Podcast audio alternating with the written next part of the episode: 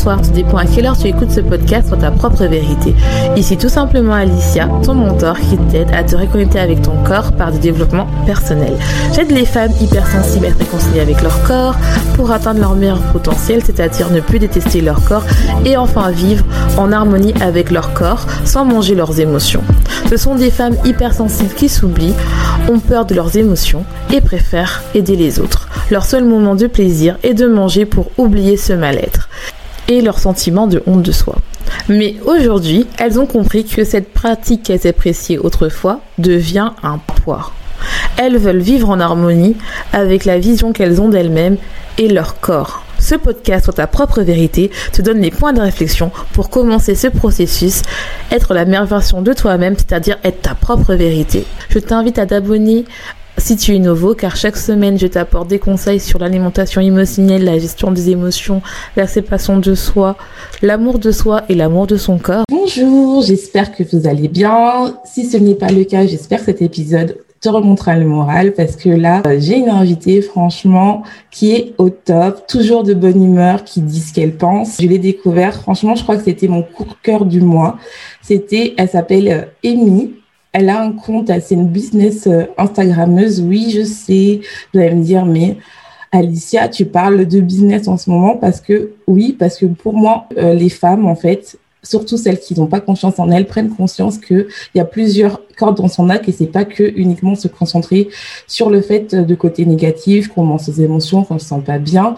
Il y a plusieurs cordes dans son arc et là, on va vous parler ensemble, franchement, de plein de domaines. On va parler de vie de maman, on va parler de vie de femme et on va parler aussi de femmes qui a un travail entrepreneuse ou même pour ceux qui n'ont sont pas entreprenantes, qui ont euh, un travail et comment aller les deux et toujours avec de bonne humeur et sans se cacher et toujours en se disant voilà j'ai mon opinion, je le dis. Donc je vous présente Amy. Merci Amy d'être euh, venue euh, sur mon podcast. Merci à toi de m'inviter. Et elle est un peu timide, mais ça va pas durer longtemps, ne vous inquiétez pas. pas du tout, pas du tout timide. Donc, pour ceux qui ne te connaissent pas, pour ceux qui te connaissent pas, n'hésite pas euh, à nous dire qui tu es, à te présenter et à nous dire en fait, bah, qui tu es vraiment, parce qu'il y a beaucoup de gens qui te connaissent pas et je trouve ça dommage. Et euh, franchement, tu mérites d'être reconnue, quoi. C'est gentil, merci. ben moi, donc, je suis Amy, de mon prénom Émilie. Euh, comment me décrire? Euh, Je suis ce qu'on appelle dans le langage courant une slasheuse. C'est un mot que j'ai appris euh, récemment. Je suis vraiment une serial entrepreneuse. C'est-à-dire que euh, j'adore entreprendre, que ce soit dans ma vie euh, perso et pro, et on va très certainement en parler. Et, et, je suis surtout une personne multipassionnée. J'ai énormément de passion. Je suis très curieuse. Euh, je suis maman d'un petit garçon de, de 8 mois. Je suis une toute nouvelle maman. Félicitations. Euh, merci beaucoup. Euh, qui me prend, ouais, qui me prend beaucoup de temps. Alors je, je rigole en me disant que j'ai été entrepreneur toute ma vie finalement, mais que je suis maman que depuis huit mois. Donc j'ai huit mois d'expérience de maman. Et euh, moi, je suis coach business, coach aussi sur les réseaux sociaux. Euh, mon créneau préféré, c'est Mister Instagram. Je c'est mon c'est mon réseau social préféré, celui où vraiment j'ai une communauté euh, que j'apprécie, avec qui je parle tous les jours. Et je m'occupe notamment des business. Je suis vraiment la coach business pour les boutiques, pour les e-commerce. C'est mon domaine à moi, car je viens de ce domaine. J'ai eu pendant 20 ans des boutiques. Donc voilà, c'est mon expertise à moi et, euh, et je suis euh, je suis vraiment good vibes, bonne vibration et je parle vrai. Et je pense que c'est pour ça que tu m'as invité aujourd'hui. Oui, j'adore ton front parier, j'adore tes coups de gueule que tu mets sur Instagram et euh, surtout bah, que tu dis bah montrez-vous, arrêtez de vous cacher. Euh, il faut bah, vous montrer tel que euh, tel que vous êtes. Et surtout, c'est intéressant parce que tu dis que tu es une entrepreneuse multi-passionnée. Oui. C'est-à-dire bah, C'est-à-dire qu'en fait, je crois que j'ai, euh, bah, il y a un peu tout le monde qui est un peu comme ça, euh, sans trop se le dire. J'ai énormément de passion, mais vraiment, je m'intéresse à beaucoup de choses. Du coup, c'est c'est vraiment intéressant parce qu'à chaque fois que je rencontre quelqu'un, j'ai toujours un domaine avec lequel je vais parler avec lui euh, parce qu'il va me parler par exemple je sais pas moi de surf. Je vais forcément lui parler de surf parce que ça m'intéresse. De voyage et encore plus puisque moi je suis une globe trotteuse. J'ai plein plein plein de passions. Et du coup j'arrive pas à me situer sur deux trois créneaux Non, moi j'en ai tout plein et je l'assume complètement. Et, euh, je, voilà, ça, je suis multipassionnée et la passion, c'est vraiment ce qui m'anime au quotidien. La passion de mon travail, la passion de la vie, la passion de mes amis, la passion de tout ce que je fais. Je mets beaucoup de passion dans ce que je fais. Et surtout, c'est bien parce que c'est vrai qu'on a tendance à nous catégoriser sur un domaine particulier. Et le fait que tu dises, bah, en fait, on a le droit d'avoir plusieurs euh, passions, et c'est pas mal d'en parler au final et de, de s'intéresser à plein de choses, et ben c'est bien parce que c'est vrai que moi j'ai remarqué, euh, c'est que on a tendance à nous dire oui, tu es spécialisé en quoi? Mais pourquoi on doit choisir une seule spécialité en fait? Pourquoi on doit en avoir plusieurs? Euh, et je trouve ça dommage parce que on en est tellement plus qu'une seule chose. Et même quand tu dis que voilà, tu t'intéresses au surf, tu t'intéresses à la vie, tu t'intéresses euh, euh, au voyage, parce que tu adores le voyage, et ben moi, je trouve ça beau parce que c'est vrai que même moi, euh, dans mon domaine, quand je dis euh, aux gens que oui, je suis plus qu'une coach nutrition, les gens me disent oui, mais c'est juste un plan alimentaire. Moi, je dis non, je m'intéresse à la cuisine, je m'intéresse au voyage, je m'intéresse au développement personnel, je m'intéresse à la psychologie. Et c'est donc, tu as plusieurs casquettes et ça, je trouve ça super génial. Et c'est bien, en fait, de se dire, bah voilà, je suis multipassionnée, soit tu acceptes, soit tu pars. exactement, c'est exactement ça. Donc évidemment, euh, ça veut dire que euh, j'ai mis l'idée à la minute, que à chaque fois qu'il y a un projet qui m'intéresse, euh, j'y vais. Je me pose pas 36 millions de questions, mais voilà, je suis instinctive, intuitive donc, euh, je suis hypersensible aussi, donc euh, ça doit être un petit peu pour ça. Et, euh, j'y vais à fond, et, c'est très bien. Du coup, je rencontre plein de gens, et c'est très bien d'être multipassionné. En effet, moi, je pourrais être spécialisée. Je suis spécialisée dans les femmes. Voilà, mhm. moi j'adore être avec des femmes, euh, même si j'ai un côté très très masculin. Mais voilà, moi j'aime le succès, l'entrepreneuriat au féminin. J'en parle tout le temps. J'aide que des femmes. Tout mon Instagram est au féminin. Tout ce que je raconte est au féminin. Il y a des e partout et je l'assume complètement. Donc voilà, ma spécialité, si on devrait le dire, c'est ça. oui, mais c'est bien. Mais en fait, c'est les femmes, et les femmes elles sont pas tous les mêmes. Donc au final, c'est spécialisé, mais en fait, en même temps, il y a plusieurs choses en même temps. Donc, ça qui est, qui est cool parce qu'une femme, on n'est pas toutes pareilles. Et euh, mm. à chaque fois, comme tu dis, comme tu es hypersensible, et je pense que c'est ta force aussi, bah, tu arrives à déceler vraiment les, la personnalité de tes, les personnes qui te suivent et tes coachés. Exactement. Et euh, comment tu as décidé en fait de te lancer euh, dans les réseaux d'un seul coup comme ça? Enfin, peut-être pas d'un seul coup, moi je dis ça comme ça, mais comment tu décidé que ça y est, Instagram c'est ta plateforme, que ça y est, bah, je vais conquérir cette plateforme pour faire mon business? Alors en fait, ce qui est très drôle, c'est que moi je viens d'une famille de commerçants, donc euh, finalement entreprendre, c'est dans mon ADN. Euh, voilà, je sais qu'il y a des gens euh, qui vivent dans des familles où ils sont salariés et, et, finalement quand on leur annonce, quand ils annoncent je veux entreprendre, je veux monter ma société, on les regarde comme si c'était des aliens. Moi, pas du tout, pas du tout. C'est dans mon ADN, donc évidemment j'avais le goût pour cela. J'ai vécu dans les boutiques de mes parents, j'ai dû apprendre à compter, je pense, à la caisse de mes parents. Et euh, j'ai eu des boutiques toute ma vie. Vraiment toute ma vie, j'étais l'entrepreneur ordinaire qui avait des murs, des employés, un expert comptable, des fournisseurs, des clients, etc. Et il est arrivé un, événement assez euh, pas drôle dans la vie d'une femme. Euh, je suis tombée enceinte et j'ai fait une fausse couche à trois mois et demi. Trois mois et demi. Et euh, moi, j'ai eu beaucoup, beaucoup de difficultés à tomber enceinte. Je suis atteinte d'endométriose. c'est très compliqué. C'est très compliqué. Euh, moi, je pensais que la maternité, c'était pas du tout pour moi. Du coup, euh, c'est pour ça que je suis tellement heureuse depuis huit mois. Et pour, parce que je suis vraiment de nature très positive, je savais qu'il fallait, comme je suis passionnée, il fallait que je m'investisse dans un projet pour me changer les idées, pour faire des choses. Et à ce moment-là de ma vie, j'avais trois boutiques Euh, j'étais consultante pour les autres boutiques et j'avais une marque de prêt-à-porter en même temps. vraiment, la, la personne qui était passionnée par ce qu'elle faisait, qui avait des semaines à 80 heures, mais voilà, elle s'en foutait parce que c'était ma passion, les boutiques, mhm. le prêt-à-porter, etc. Et j'ai quelqu'un qui m'a contacté pour faire du marketing de réseau, ce, ce fameux business très à la mode en ce moment, ce modèle économique. Et c'est vrai que cette personne que j'avais sur les réseaux sociaux, quand j'étais amie avec elle, je voyais qu'elle voyageait tout le temps, mhm. euh, qu'elle avait changé physiquement, qu'elle avait toujours le sourire, euh, qu'elle était entourée de plein de gens, qu'elle avait plein de témoignages très positifs sur son activité. Donc j'avais vraiment un a priori très positif sur cela et je dis bah ouais pourquoi pas. Ça va être ma bulle d'oxygène, je vais me concentrer sur ça. Euh, alors oui j'avais euh, plein plein de choses à faire, mais c'était vraiment la bulle d'oxygène sur ce qui s'était passé dans ma vie personnelle, mais ce qui se passait aussi dans ma vie professionnelle où j'étais très très occupée. Et c'est comme ça que je me suis mis aux réseaux sociaux parce que j'habitais à l'époque aux Antilles Mhm. et pour sortir un petit peu des frontières du Nil, bah il y a rien mieux que les réseaux sociaux où euh, voilà euh, que tu habites à euh, Minsk ou à New York, bah tu peux tu peux parler avec cette personne-là. Et moi j'avais réellement besoin de ce canal de communication et j'ai fait ça pendant quatre ans et demi. Je me suis régalée, mais vraiment une superbe école. Je, je recommande vraiment les gens euh, qui n'ont pas cette fibre entrepreneuriale de, de faire, de commencer par ce business-là où on est quand même très accompagné, où on a une entreprise clé en main réellement. Et euh, quand j'ai appris que j'étais enceinte, euh, donc il y a, il y a de ça euh, un peu plus, un peu plus de, un peu moins de deux ans. Euh, je savais très bien que cette vie de girl boss overbookée avec des boutiques, ça n'allait pas aller dans mes valeurs où j'avais envie d'être présente pour mon fils. Mhm. Et je me suis dit, bah, écoute, tu t'éclates sur les réseaux sociaux. Euh, tu aimes ça, tu aimes Facebook, tu aimes Instagram. Il faut que tu trouves quelque chose à faire. Et j'ai mon papa commerçant qui, au moment du confinement, me dit, Émilie, j'ai envie que tu me crées un compte Instagram. Et je me suis dit, attends, mon papa, 63 ans, veut que je lui, que je lui crée un compte Instagram pour sa boutique et il me parle d'algorithme.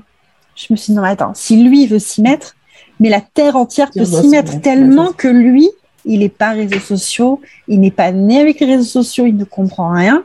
Et pourtant, il avait cette démarche de se dire, ça va être un moyen pour moi de m'en De- sortir pendant le confinement. C'est génial. Et là, je me suis dit, c'est bon, j'ai trouvé. Je vais être la coach boutique pour les, pour les aider euh, à cartonner sur les réseaux sociaux. Et je vais faire ça. Et c'est parti de là. Ah, mais c'est génial. Franchement, c'est super beau parce que déjà, ton père, il a dit Eh, Ma fille, ça serait bien que tu m'aides là. Allez hop, euh, tu connais les réseaux. En plus, tu vois, l'algorithme, moi, je sais que mes parents, ils ne connaissent même pas, ils connaissent rien du tout. Et je trouve ça génial d'avoir cette démarche-là en disant euh, Je vais m'en sortir. Euh, allez, les réseaux, c'est pour moi, en fait. À Ouais, 63 exactement. ans. Et c'est ça qui t'a donné l'idée. C'est, je trouve ça génial. Je trouve Ouais. ça trop cool. Euh, J'aimerais bien aussi qu'on revienne, euh, si ça te dérange pas, bien sûr, sur ta fausse couche, parce que je trouve que tu l'as tellement bien prise. Bon, après, je pense qu'il y a eu des émotions dessus, Oui. mais ça t'a permis, entre guillemets, de te dire, bah voilà, euh, je veux absolument euh, euh, faire du, euh, ben, aller sur les réseaux et parler aux gens. Et en fait, tu as pris, entre guillemets, comme modèle ton ami, où tu as envie d'avoir cette, cette image de femme globe-trotteuse. Mais comment tu as switché de cette douleur à cette envie, en fait, de bah, d'avancer, en fait Je pense que dans rêve chaque difficulté, dans chaque euh, chose qu'on a dans notre vie, c'est une opportunité pour faire quelque chose. Je le prends vraiment comme ça. C'est-à-dire, je suis pas du genre, euh, mais pourquoi ça m'arrive? Je suis Mhm. du genre à, ça m'arrive, qu'est-ce que j'ai à apprendre de cela? Ouais, C'est réellement ça. Et finalement, quand on y pense aujourd'hui, euh, j'ai fait cette fausse couche. C'était avec mon ex-compagnon, Mhm. avec qui je suis plus du tout. Et euh, c'était pas le moment.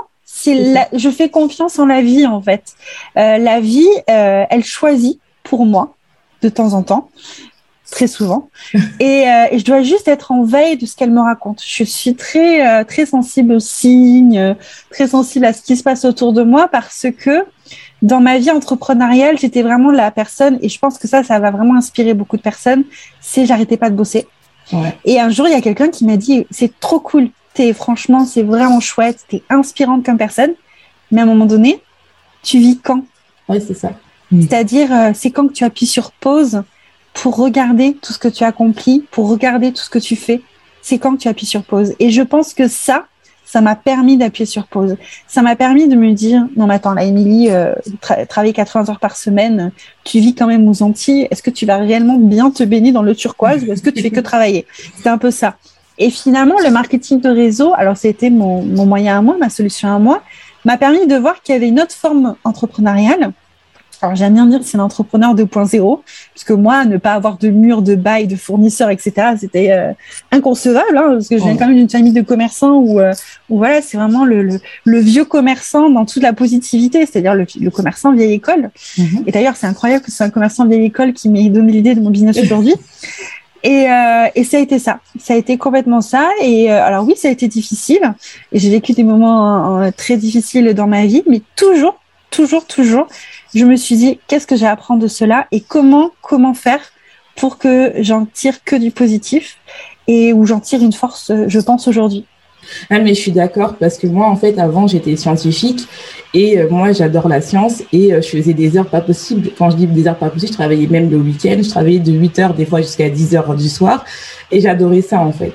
Et il y a un moment où j'ai vécu euh, un burn-out parce que bon, on travaille des heures comme ça, même si c'était pour la thèse et tout ça.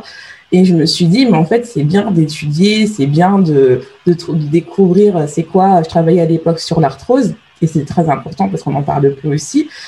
Mais je me suis dit, mais en fait, et toi, il te reste quoi en tant que vie de femme C'est-à-dire le soir, bah, il y a personne à part tes livres, donc ça te réchauffe pas euh, euh, tes, euh, tes expériences. Donc à un moment, je me suis posée, et c'est vrai que moi, l'entrepreneuriat euh, digital, c'était vraiment le truc qui m'a fait comprendre que il y avait des gens en fait dans ce monde, je me suis dit ça, qui ont euh, qui travaillent, ils travaillent beaucoup, hein, mais qui travaillent pas autant et qui sont euh, qui sont capables de voyager parce que moi aussi j'adore le voyage et qui sont capables en fait d'équilibrer leur vie euh, de femme et leur vie de euh, bah, d'entrepreneuse et, et d'être d'être d'avoir un équilibre entre leur vie professionnelle et leur vie perso. Et c'était le burn-out qui m'a fait en sorte de me faire sortir de là en me disant mais en fait oui la vie professionnelle c'est bien mais il faut quand même que tu t'épanouisses en, en tant que vie de femme et euh, je trouve ça, euh, comme tu as dit, c'est beau, comme, euh, comme tu as pris le fait que bah, le marketing 2.0,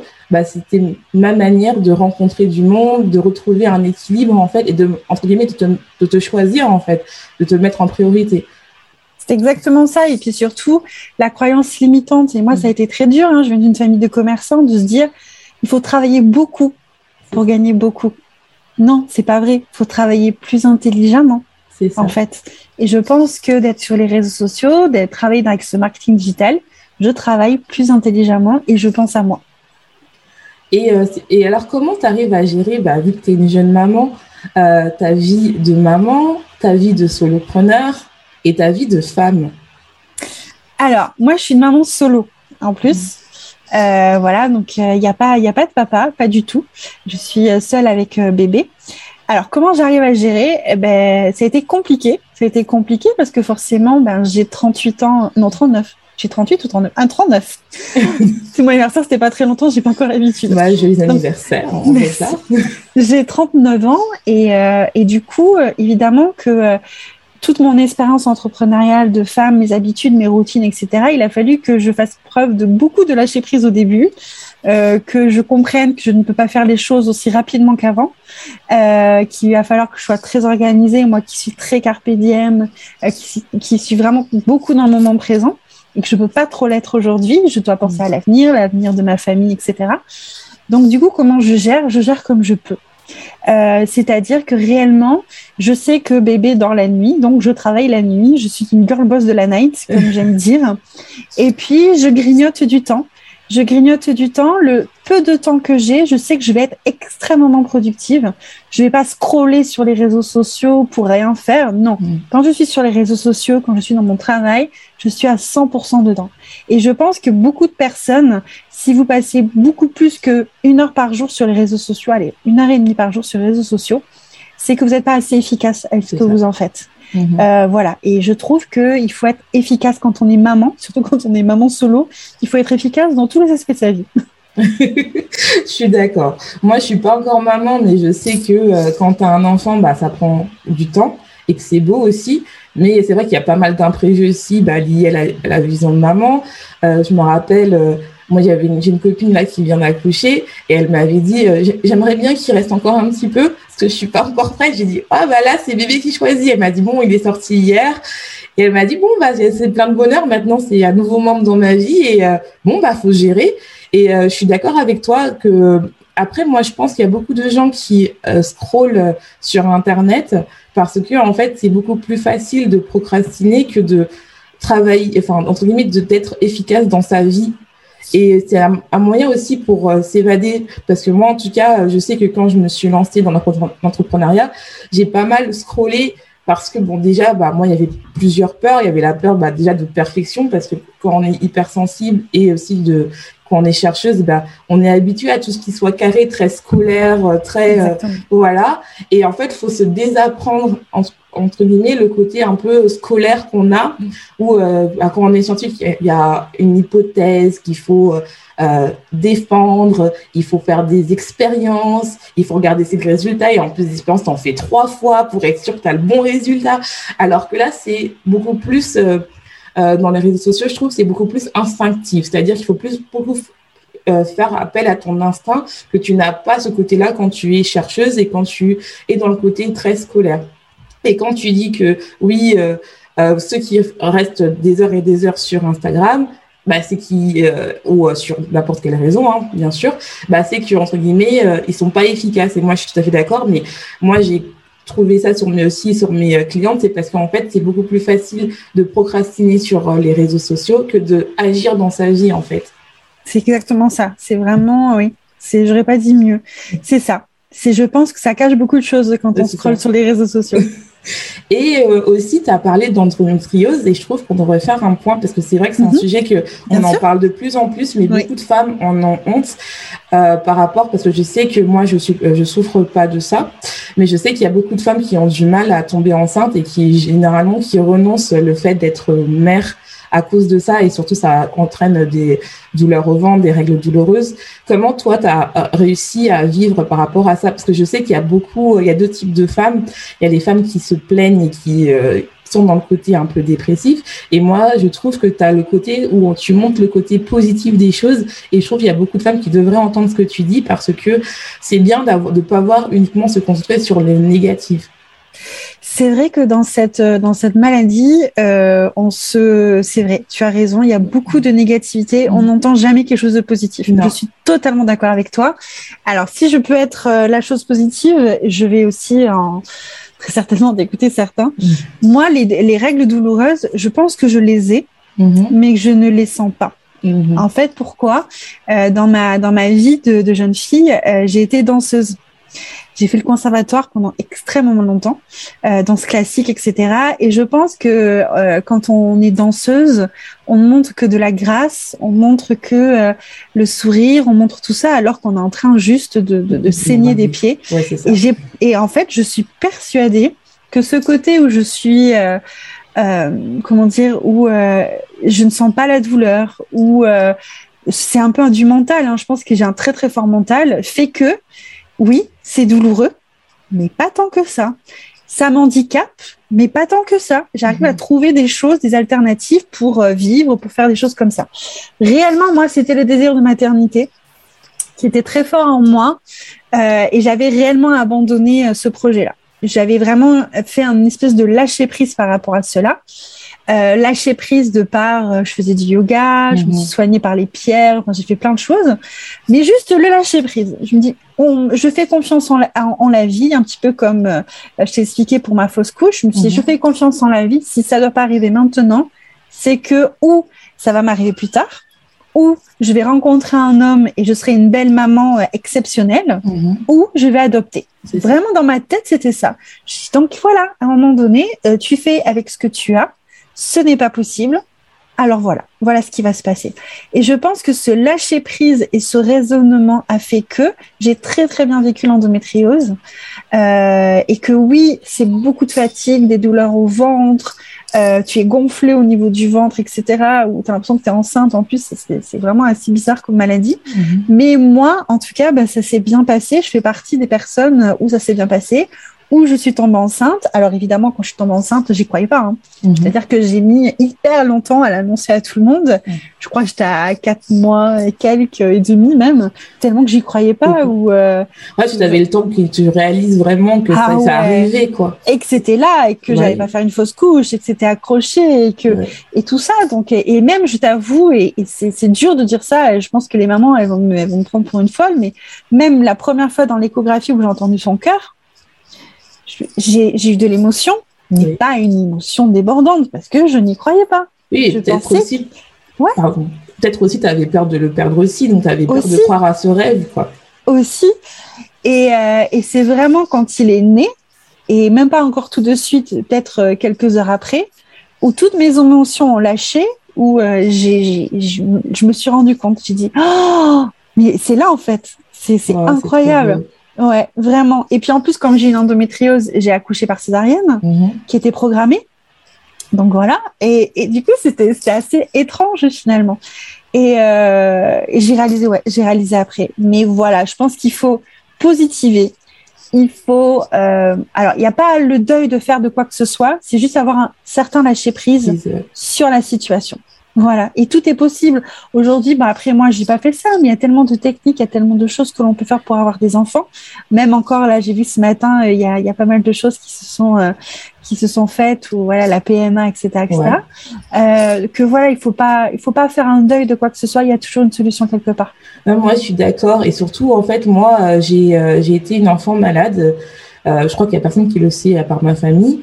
Et en fait, c'est vrai qu'il y a le côté où euh, moi, j'ai pas l'endométriose, mais euh, j'ai une maladie génétique bah, qui a été guérie. Et c'est vrai qu'il y a un seuil de douleur que on, peut supporter. Parce que c'est par exemple, il y a des gens où euh, moi, je sais que j'ai aussi de la scoliose, donc c'est un, problème au niveau du dos, et ça traîne des douleurs en fait. Et quand j'ai des petits des petits mots, comme tu dis, c'est que tu as tellement un seuil de douleur que tu as tellement travaillé, toi, par rapport à ta danse et moi, par rapport à ma génétique, que des fois, il y a des niveaux de douleur que les gens ressentent que moi, pour moi, je dis, mais ils font.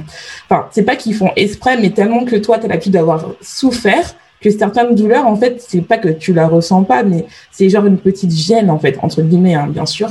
Et c'est vrai qu'il y a beaucoup de gens qui, euh, qui comme ils n'ont pas vécu ce seuil de douleur, entre guillemets, et eh ben, c'est vrai que c'est très paralysant. Mais ce que tu dis bien, c'est qu'il faut faire confiance à la vie et il faut aussi comprendre que la vie, elle n'est pas juste noire et triste. Il y a des choses qui arrivent et euh, ça arrive au bon moment. C'est un peu comme la loi d'attraction. Moi, j'y crois beaucoup. C'est que des fois, en fait, on a l'impression que la loi d'attraction ne marche pas. Mais en fait, le fait de dire que ça va arriver, j'y crois, j'y crois, même si ça prend du temps, mais ça arrive dans 5 ans, 10 ans, ça va arriver tôt ou tard, en fait. Et toi, ça, ça montre bien par rapport à ton, à ton parcours. Tu as dit, bon, je laisse prise, euh, mon, mon rêve d'enfant, il va arriver dans n'importe quelle forme, soit en tant que belle-mère, soit en adoptant, euh, soit on verra bien. Et finalement, c'est arrivé, quoi. Et je trouve ça super beau et ça montre vraiment que bah, le lâcher prise, c'est important, même si c'est dur à le faire au début. Mais une fois que tu te concentres sur toi, en, tout cas sur euh, bah, ton bien-être, ça va arriver tôt ou tard et d'une d'une manière que des fois tu t'attends même pas en fait. Et ça, je trouve ça super beau. Tout arrive au bon moment. Je pense pas que c'était le bon moment avant que je devienne maman. C'était le bon moment. Là, j'étais, j'ai vécu à l'étranger pas mal de temps. Je venais de rentrer en France et peut-être euh, cinq mois après, je tombe enceinte je devais rentrer en France, je devais rentrer dans le sud, dans, dans ma terre. Euh, en plus, c'est rigolo parce que moi, c'est mon chakra racine qui faisait défaut euh, euh, dans mon yoga, donc c'est ça qui est assez drôle. Voilà, je suis rentrée dans mes racines, voilà, tout simplement, et je suis tombée enceinte. Et ouais, j'étais prête. Voilà, je savais pas que j'étais prête, mais la vie savait que j'étais prête à accueillir un enfant, et c'est tout. Et je trouve ça super beau en fait. Et c'est ça que et j'explique aussi ça avec mes coachés et les personnes qui m'écoutent, c'est il y a beaucoup de gens qui se concentrent euh, beaucoup sur euh, le restage final, c'est-à-dire la perte de poids. Mhm. Mais pour moi, en fait, et comme je trouve que on le voit bien dans ton euh, dans ton parcours, c'est que faut peut-être lâcher prise la perte de poids pour mieux se concentrer sur nous. Et moi, je le vois avec mes coachés, c'est c'est lorsqu'elle se concentre sur elle et c'est là où le, le poids s'en va de naturellement parce que en fait, il y a tellement de choses qui va pas euh, en nous, quand on prend du poids, euh, il y a le mal-être qui est, qui est là. Quand c'est, je dis bien quand c'est pas de manière volontaire, hein, je, préfère préciser, et qu'on souffre de ça. Eh ben, il faut d'abord travailler sur soi. Et ce que, et ce que je trouve dans ton parcours, c'est que tu montres bien que à chaque fois, bah, tu t'es remis en question. Tu as dit bon, qu'est-ce qui va pas? Je devais rentrer. J'ai euh, fait mon chakra racine. Je suis pas très yoga, mais je pense que c'est ça. Et hop, c'est arrivé quoi. Et ça, je trouve ça beau, c'est qu'à chaque fois dans ton histoire, c'est que tu te remets quand même en question. Même si on dirait pas quand tu dis des phrases, mais on voit qu'il y a une petite remise en question. Tu dis, bon, euh, premièrement, euh, j'ai fait ma fausse couche et qu'est-ce qui va pas? Hop, je fais mon marketing de réseau, je fais, que ça soit bien, j'ai besoin de voyager, tu voyages.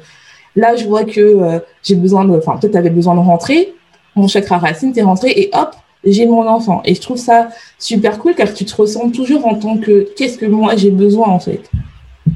C'est-à-dire qu'en fait, c'est pour nuancer un peu le propos, euh, de pas sentir mes mots, la douleur, etc. Il faut pas en oublier de euh, écouter son corps, mhm. écouter euh, cette petite voix. Alors cette petite voix au début, euh, c'est pas quelque chose qui te crie aux oreilles, hein. c'est un murmure. Donc, il faut apprendre à s'écouter. C'est un tout petit murmure, c'est un petit son que tu n'entends pas. Et ensuite, plus tu l'entends et ça devient un cri comme ça, ou quand tu as des choses à faire, ça te crie dessus, euh, tu l'entends dans ta tête en disant, voilà, rentre Émilie, rentre près de ta famille, voilà. Et c'est exactement ce qui s'est passé pour moi. Donc, il faut s'écouter aussi. C'est-à-dire que si, je dis toujours que si ce rêve est en toi, c'est pas pour rien. En fait, ce n'est jamais pour rien. C'est pour une très bonne raison. Donc écoute-le et fais-toi confiance. Et comment toi, tu apprends à t'écouter, à écouter euh, la voix qui est en toi? Comment tu as appris?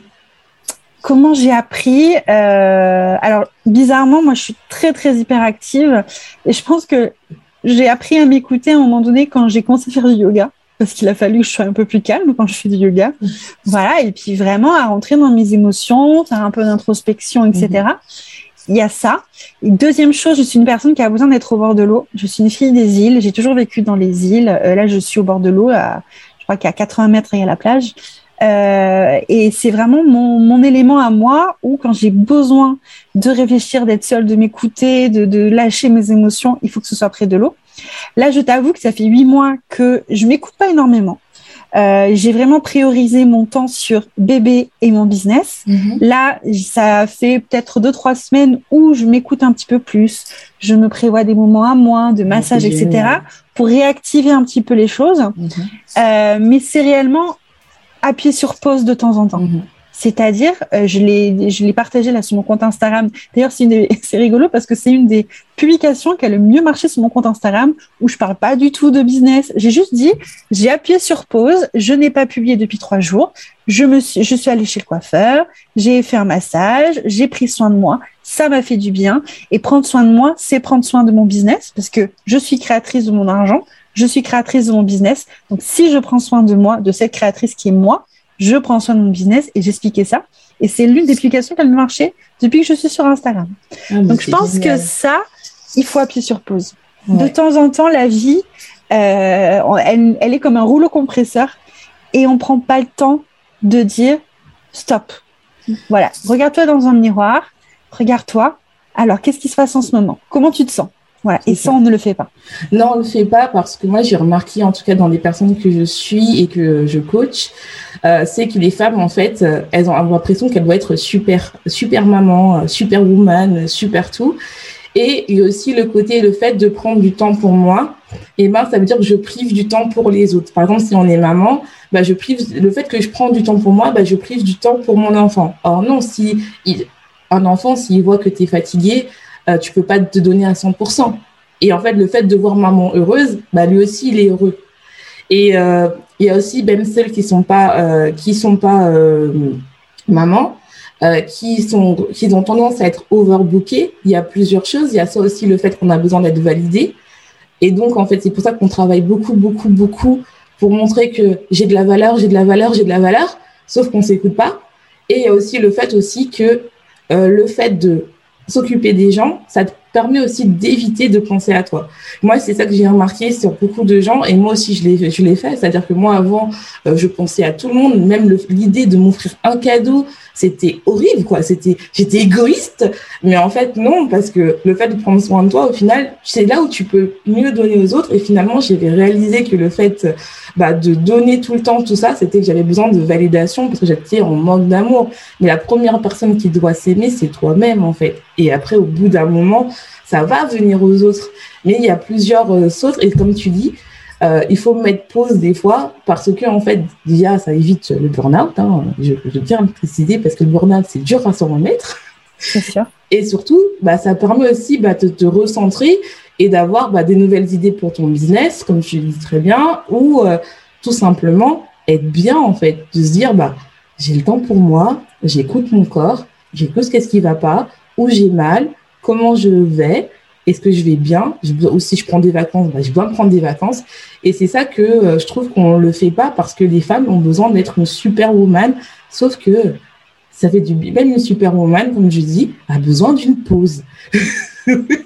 oui, même elle, elle dort la nuit. oui, elle dort. Et euh, je sais que euh, tu as aussi, tu n'as pas que l'endométriose, tu as aussi un autre syndrome.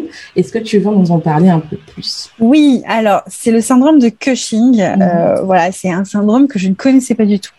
Euh, moi, j'ai vécu à l'étranger, j'ai notamment vécu en Australie, qui est vraiment un pays qui me correspond totalement de par la culture, de par la manière dont on a de vivre là-bas. Et quand je suis rentrée en France, et je pense que les gens qui ont vécu à l'étranger vont me comprendre, il y a eu un, espèce de dégalage entre moi, la liberté que j'avais dans ma tête, et la France où on te met foncièrement dans des cases, où il n'y a pas ce, euh, cette douceur de vivre et le sourire euh, qu'il y a à l'étranger. Et j'ai été frappée de ça, je pense, quand je suis arrivée en France il y a quelques années de ça. Et euh, je m'en suis pas trop trop rendu compte hein, de ça. C'est juste mon corps qui a parlé. Et à un moment donné, je grossissais d'une manière où j'ai pris, je crois, euh, 20-25 kilos en quelques mois, vraiment énormément.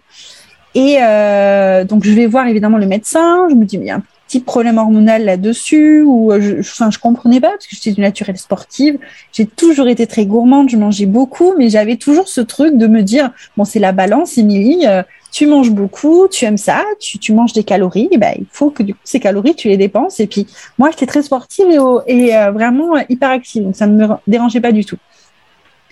Et le, le, médecin, le médecin me regarde, me voit, regarde mon corps, me pèse, regarde mon cou, regarde tout ça, et il me dit, je pense que on est sur un problème plus qu'hormonal. On est sur un gros problème hormonal. Il faut absolument que tu prennes rendez-vous avec un endocrinologue mhm. et qu'il fasse des examens pour toi. Et en fait, l'endocrinologue m'a décelé ce syndrome de Cushing euh, où euh, finalement j'avais vraiment tous les membres qui étaient gonflés, où j'avais un taux de cortisol qui était cinq fois supérieur à la moyenne. Et euh, j'avais finalement mon hypophyse qui vraiment régule le sucre, qui était complètement bloqué.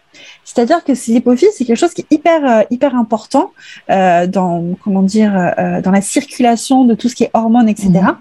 Et j'aurais pu manger que de la salade, je n'allais pas arrêter de grossir. Donc moi, qui aime la mode, qui avait des mhm. boutiques, qui est sportive, euh, qui avait 20-25 kilos de plus, et qu'en plus on me dit bah tu peux rien faire. Et c'est quelque chose qui est un petit peu incurable où il y a une petite tumeur dans les parages. Et, euh, et c'est très compliqué de l'enlever, c'est de la microchirurgie, il n'y a pas de traitement qui existe, c'est un choc. C'est un choc. Euh, j'ai eu du coup un traitement expérimental euh, qui me mettait dans des, des étapes pas possibles où j'étais un petit peu bipolaire sur les bords. Mhm. C'est-à-dire ça allait tout bien un jour et euh, le lendemain ça allait pas du tout. Euh, un traitement évidemment pas remboursé par la sécurité sociale, sinon c'est pas drôle, euh, qui m'a coûté les yeux de la tête pour finalement ne pas marcher du tout en fait, mhm. ne pas marcher du tout. Et c'est moi toujours dans mon dans mon dans, dans, mon caractère assez particulier qui est dit à l'endocrinologue et au médecin qui me suivait. J'en ai marre de ce traitement. Je pense qu'il faut que je m'écoute avant tout. Mhm. euh, je pense qu'il faut que je comprenne pourquoi ça m'arrive un mhm. peu toujours dans la compréhension pourquoi ça m'arrive en ce moment. Et je me suis rendu compte que c'est parce que j'étais rentrée en France. Mhm. parce que euh, la vie française ne me correspondait pas à ce moment-là de ma vie. Et euh, j'ai décidé de repartir à l'étranger et de partir dans les Antilles où j'ai eu une opportunité de travailler dans les Antilles, à gérer une boutique et après à prendre ma propre boutique. Et euh, bizarrement, six, sept mois après que je sois arrivée aux Antilles, j'ai commencé à perdre du poids. J'ai commencé à me sentir mieux. J'ai commencé à ne plus avoir ces trucs de bipolarité euh, parce que euh, j'avais arrêté aussi mon traitement, mais à me sentir bien, mmh. être proche de l'eau, être loin de la France bizarrement, mais être bien. Et j'ai commencé à perdre du poids. Alors, pas, j'ai pas perdu 20, 25 kilos, mais à le vivre mieux, mmh. à ne plus avoir les membres gonflés. J'étais juste en surpoids. Alors oui, il a fallu du temps pour que mes hormones se rétablissent. Il a fallu quelques années. Mais finalement, je me suis juste écoutée et la tumeur que j'avais sur cette hypophyse a mystérieusement disparu sans que je n'ai rien fait. Euh, alors évidemment, je suis pas là pour dire ne prenez pas vos traitements, etc. C'est très important de prendre ces traitements. Je suis juste là pour dire, écoutez-vous, s'il y a quelque chose qui vous semble pas normal et que vous vous dites, ouais, je pense que je peux faire. C'est pas de l'ego, c'est juste vous écouter. Et moi, j'ai réellement compris la cause de tout cela et je me suis écoutée. Et euh, surtout, alors bizarrement, je suis allée voir un, monsieur qui faisait de la médecine chinoise. Mhm. Qu'on m'avait conseillé. Et il m'a expliqué ma maladie comme jamais on me l'avait expliqué. Il m'a expliqué avec les éléments de l'air, du feu, etc. Ce que je mangeais, je mangeais un peu trop de feu, etc., etc. Et il m'a expliqué ça d'une manière, je me dit, tiens, c'est bizarre, c'est, c'est des mots qu'on m'a jamais, euh, qu'on m'a jamais transmis pour me parler de ma maladie. Et j'ai une autre compréhension de ce qui m'arrivait. Et je pense que cette autre compréhension, à partir du moment où je suis sortie de son cabinet, ça allait déjà mieux. Et moi, je suis tout à fait d'accord avec ce que tu dis parce que euh, moi, je dis toujours et je prône, voilà, c'est que l'environnement a un impact sur nous. Et euh, surtout que euh, que en fait moi je sais que j'étais comme toi j'ai vécu à l'étranger et je suis rentrée en France il y a deux ans j'ai vécu au Canada et euh, on n'a pas la même mentalité anglophone en tout cas. Et quand on rentre en France, et en fait, moi, c'est surtout le fait, le choc des cultures, c'est bizarre parce que on est française, on a vécu ici et tout, mais en fait, on voit que notre mentalité finalement a changé et on est beaucoup plus libre d'esprit et euh, où en fait on voit qu'en France on est très, euh, comme tu dis, catégorisé dans des cas, c'est très, euh, voilà, tu fais ça, travail, boulot, c'est très très ça. Et alors que euh, dans les pays anglophones, c'est beaucoup plus fluide. Il y a des gens, moi je, moi, je me rappelle, je trouve ça extraordinaire, c'est qu'il y a des gens qui reprenaient leur travail au bout de dix ans. Ils faisaient une pause et c'était tout à fait normal là-bas, ils travaillaient et puis après, oh, d'un seul coup, hop, je veux refaire des études. Alors qu'en France, c'est plus le côté, on fait tout et puis après on reste dans le même métier tout le temps. Là-bas aussi, on voit que les gens changent de métier tout le temps ou des fois ils ont plusieurs boulots et ils ont la fibre vraiment entrepreneuriale qu'il n'y a pas tant que ça en France. Et ça commence à arriver.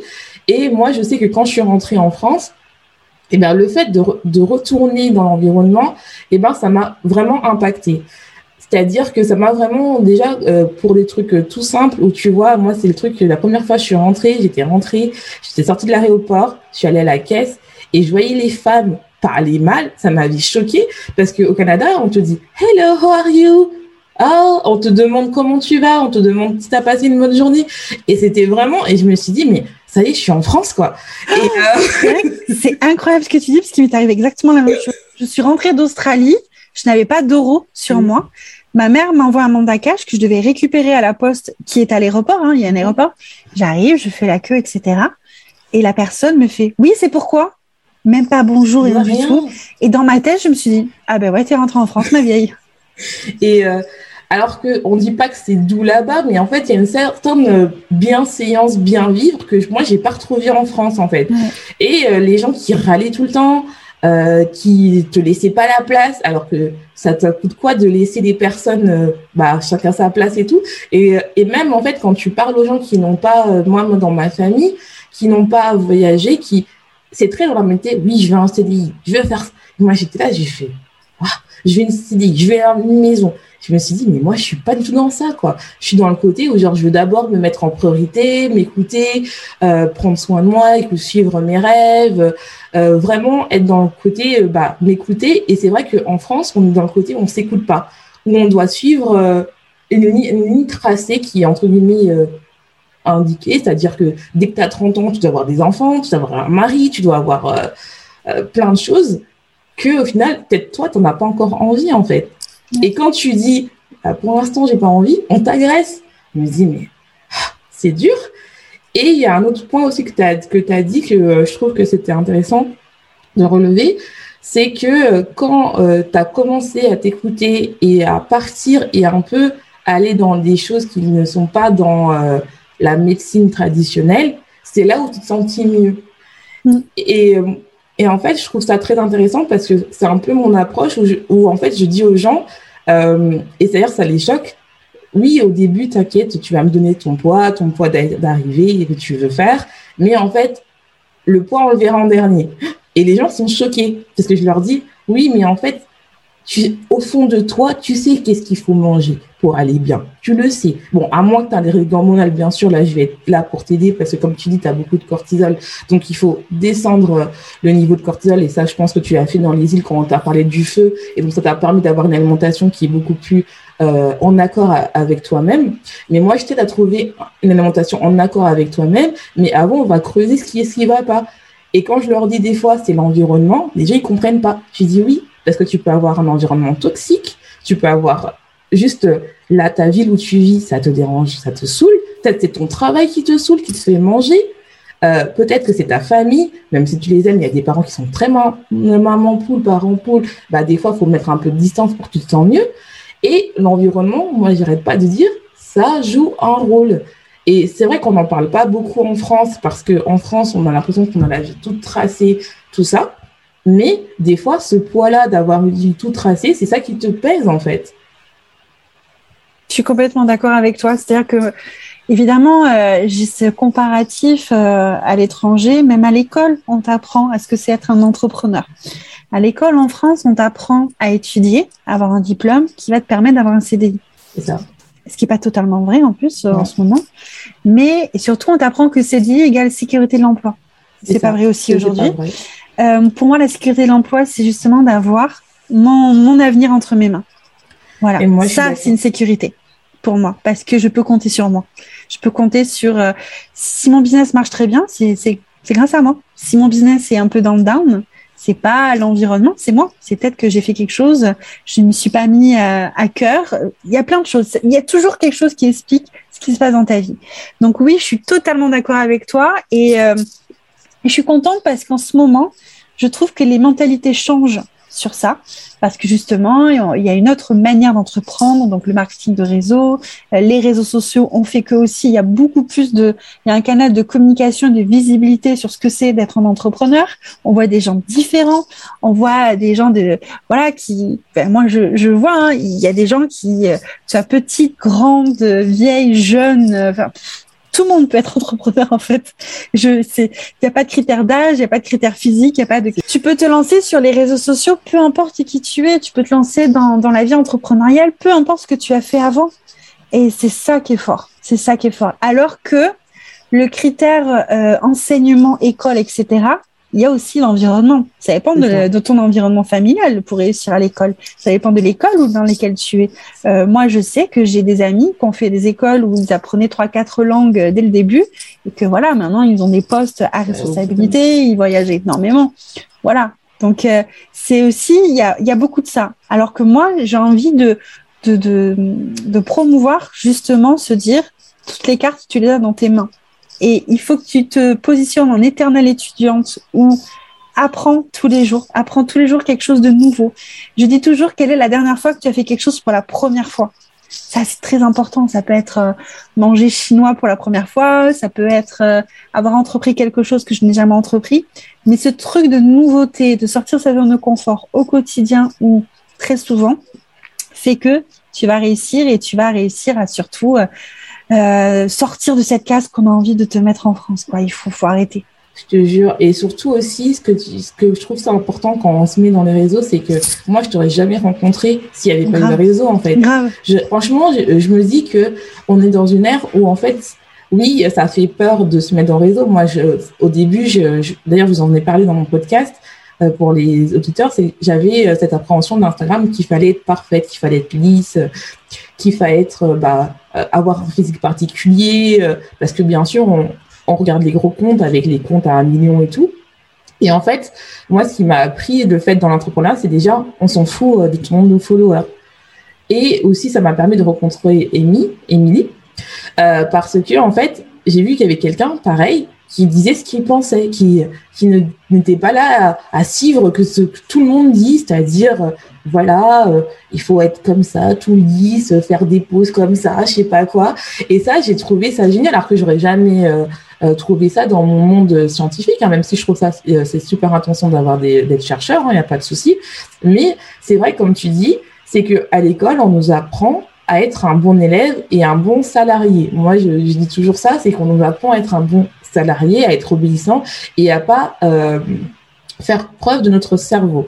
Et je l'ai vraiment euh, trouvé ça quand j'étais euh, dans mon poste au Canada au postdoc. J'avais plein d'idées parce que voilà, je suis aussi multi-passionnée, hypersensible, hyper empathique.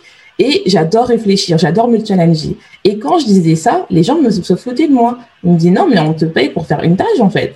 Je dis what? J'ai dit non, ça ça peut pas être moi parce que ce que j'ai mis dans mon de chercheur, c'était que chaque jour ne, ressemble, ne se ressemble pas. Et c'est pareil pour la vie d'entrepreneur, et ça, j'ai retrouvé. Mais dès qu'on m'a dit, mais non, mais en fait, tu peux pas faire plein de choses, là, je fais, ah, euh, ok, donc ça va pas être, ça me correspond plus. Et euh, c'est ça que je trouve qu'on t'apprend à l'école, c'est vraiment d'être euh, une très bonne élève et d'apprendre une seule tâche. Alors qu'il y a tellement de choses et comme tu dis, c'est bien de t'apprendre tous les jours. Et moi, c'est ça que je kiffe dans l'entrepreneuriat et je kiffe aussi dans ma vie de coach, c'est que déjà chaque personne est différente et chaque jour en fait doit être quelque chose de différent pour te donner le goût à la vie en fait, parce que la vie, elle mérite d'être vécue. Et je trouve que la version française où Bien sûr, on est des Français, on adore râler, il n'y a pas de souci, mais râler trop, c'est une maladie pour moi. Je ne peux pas. je suis désolée. Alors que, euh, et moi, c'est ça qui, euh, quand je suis rentrée, c'était ça qui m'a le plus saoulée. C'est que les gens râlaient tout le temps. Alors que oui, je, je, suis d'accord, au Canada, ça me, ça me saoulait aussi. Les gens disaient It's amazing, it's amazing everywhere. Ok, c'était un peu trop. Mais ça, me, compensait, en fait. Ça me donnait des ondes positives. Et en fait, oui, amazing everywhere. C'est super beau euh, partout, en fait. Si tu as envie de jeter ton œil, que ça soit aujourd'hui, c'est une bonne journée, c'est magnifique, fais-le va sur les réseaux ou si tu n'as pas envie de faire des réseaux, si tu as envie de te lancer sur, je sais pas, tu vas apprendre la peinture, vas-y, fais la peinture. N'attends pas qu'il y ait quelqu'un qui te dise euh, ouais, la peinture c'est nul. Non, si toi ça te fait vibrer, si toi ça te fait du bien, si toi tu as envie de faire quelque chose de nouveau, bah fais-le en fait. En fait, il y a une phrase d'Einstein que j'arriverai pas à redire, mais c'est ça, c'est moi je vois la vie comme si tout était un miracle, en fait. Mais réellement, je suis insupportable. Hein. C'est-à-dire que tu m'amènes dans une nouvelle vie, ville, pardon, euh, je regarde autour de moi, je regarde tout, je fais, oh, mais c'est beau. Et là, tu as vu le balcon? Ah, mais l'architecture, mais c'est magnifique. mais regarde, je suis vraiment à l'américaine aussi. Hein. C'est amazing partout chez moi. Mais tout le temps, je suis tout le temps, tout le temps comme ça, où euh, je, je, regarde les choses. Je suis, je suis vraiment, euh, vraiment comme ça. Je, tout comme si tout était un miracle. Euh, les gens qui n'osent pas célébrer leur petite victoire, je me dis, plaisant, mais c'est génial ce que tu as fait. Enfin voilà, c'est c'est, je pense qu'il faut réellement réagir comme ça. Et ça, c'est pour ça que je suis très positive et c'est pour ça que les gens me disent comment tu fais? Ben, Moi, je regarde la vie comme si tout était un miracle parce que pour moi, tout est un miracle, réellement. Et euh, comment tu fais aussi pour, pour gérer le stress, l'anxiété au quotidien? Comment toi, tu arrives à gérer ça? Parce que, bon, on dit que oui, il faut tout voir au Amazing, mais c'est vrai qu'il y a le, la vie quotidienne qui nous amène, euh, par exemple, il y a des femmes qui travaillent ou qui sont entrepreneuses et bon, bah, tu sais, il y a le stress des fois, bon, il y a des coups de, voilà, quoi, quand ça, ça veut pas arriver comme on veut, on stresse. Comment toi, tu arrives à gérer ce stress bah, J'appuie sur pause, hein, c'est toujours la même, la même technique. J'appuie sur pause, je respire. Moi, c'est vrai que le, la négativité et le stress, ça glisse un petit peu sur moi. Je pense que quand on, euh, on est d'une nature positive, alors c'est pas d'une nature positive, ça se travaille la positivité. Hein. C'est-à-dire, ça arrive pas comme ça du jour au lendemain, ça se travaille. C'est un exercice au quotidien. Mais ensuite, ça devient une routine. C'est un petit peu ça. C'est-à-dire, euh, prends une bonne habitude euh, une fois, deux fois, trois fois, et ensuite c'est une routine et tu ne te rends plus compte que tu le fais. Du coup, euh, tout ce qui est négatif, tout ce qui est stress, ça glisse réellement sur moi. Quand j'ai des moments de stress et ça m'arrive, ben, du coup, j'arrive à garder mon calme je me dis, bah, de toute façon, après l'orage, et en plus, j'en sais quelque chose avec tous les ouragans que j'ai connus, il arrive le beau temps, de toute façon. Euh, moi, j'ai vécu euh, l'ouragan Irma. Ah quand j'étais à Saint-Martin ou qui a tout détruit, qui a détruit mon appartement, mes boutiques, ma voiture. Euh, j'ai vécu un Colanta qui n'était pas euh, qui était pas filmé. ou vraiment vrai Colanta, hein. c'est vraiment Colanta voilà, j'étais euh, j'étais avec mon ex-compagnon, mon chien, mon chat, mon petit frère qui était qui habitait près, proche de moi. Et on a vécu comme ça pendant 15 jours, électricité, eau, enfin un petit peu ce que vous avez vu aux infos où c'était pas un ouragan, c'était une fin du monde le truc. Vraiment une fin du monde. Hein. C'est-à-dire que moi j'en ai vécu des ouragans, celui-là euh, indescriptible. Bref. Mais après cet ouragan-là, oui, j'ai vécu Colanta, oui, c'est passé des trucs un petit peu bizarres, etc. Mais ce que j'en retiens, c'est c'était merveilleux de voir la solidarité qu'il y avait entre les gens. C'est mon lotissement, c'était incroyable comme on était solidaires les uns avec les autres. C'est incroyable l'authenticité les, de nos rapports parce que on ne connaît plus ses voisins en France. Moi, quand j'étais petite, non, c'est clair mes parents, bah, on mangeait les gens, c'est les autres, voisins, on se présentait, on se connaissait, etc. Maintenant, c'est plus le cas. Et moi, je me suis rendu compte que je ne connaissais pas mes voisins, ce qui était incroyable quand même. Et qu'il a fallu un ouragan pour que ces voisins deviennent les personnes les plus importantes de ma vie pendant le temps où j'ai vécu cet ouragan-là, où, euh, je sais pas, il y avait une, une, jeune maman qui avait un bébé de trois mois, où il a fallu qu'on aille chercher dans les, dans les supermarchés qui étaient euh, tout détruits, où on a dû ramper dans la boue, etc., aller chercher de l'eau soit pour son bébé, parce que voilà, un bébé a besoin d'une certaine eau euh, euh, minéralisée, etc.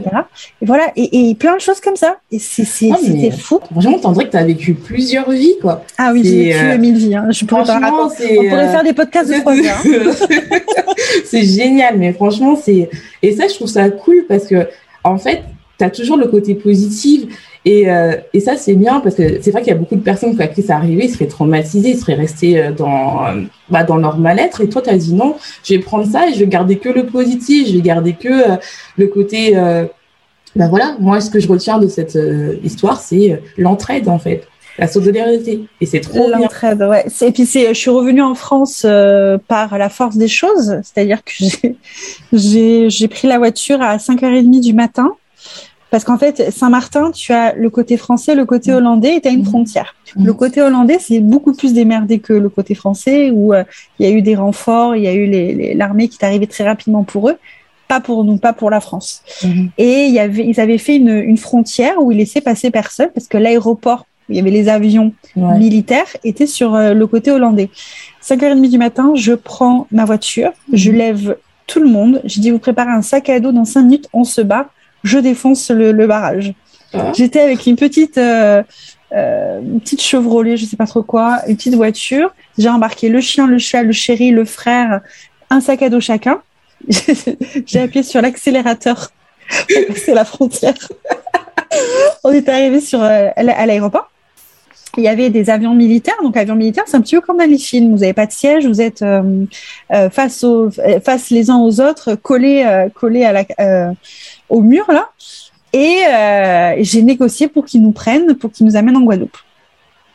Et c'est comme ça que je suis sortie de Saint-Martin. Ah, mais c'est génial, franchement. Et en euh. Guadeloupe, j'ai pris un avion Air France pour la France, etc.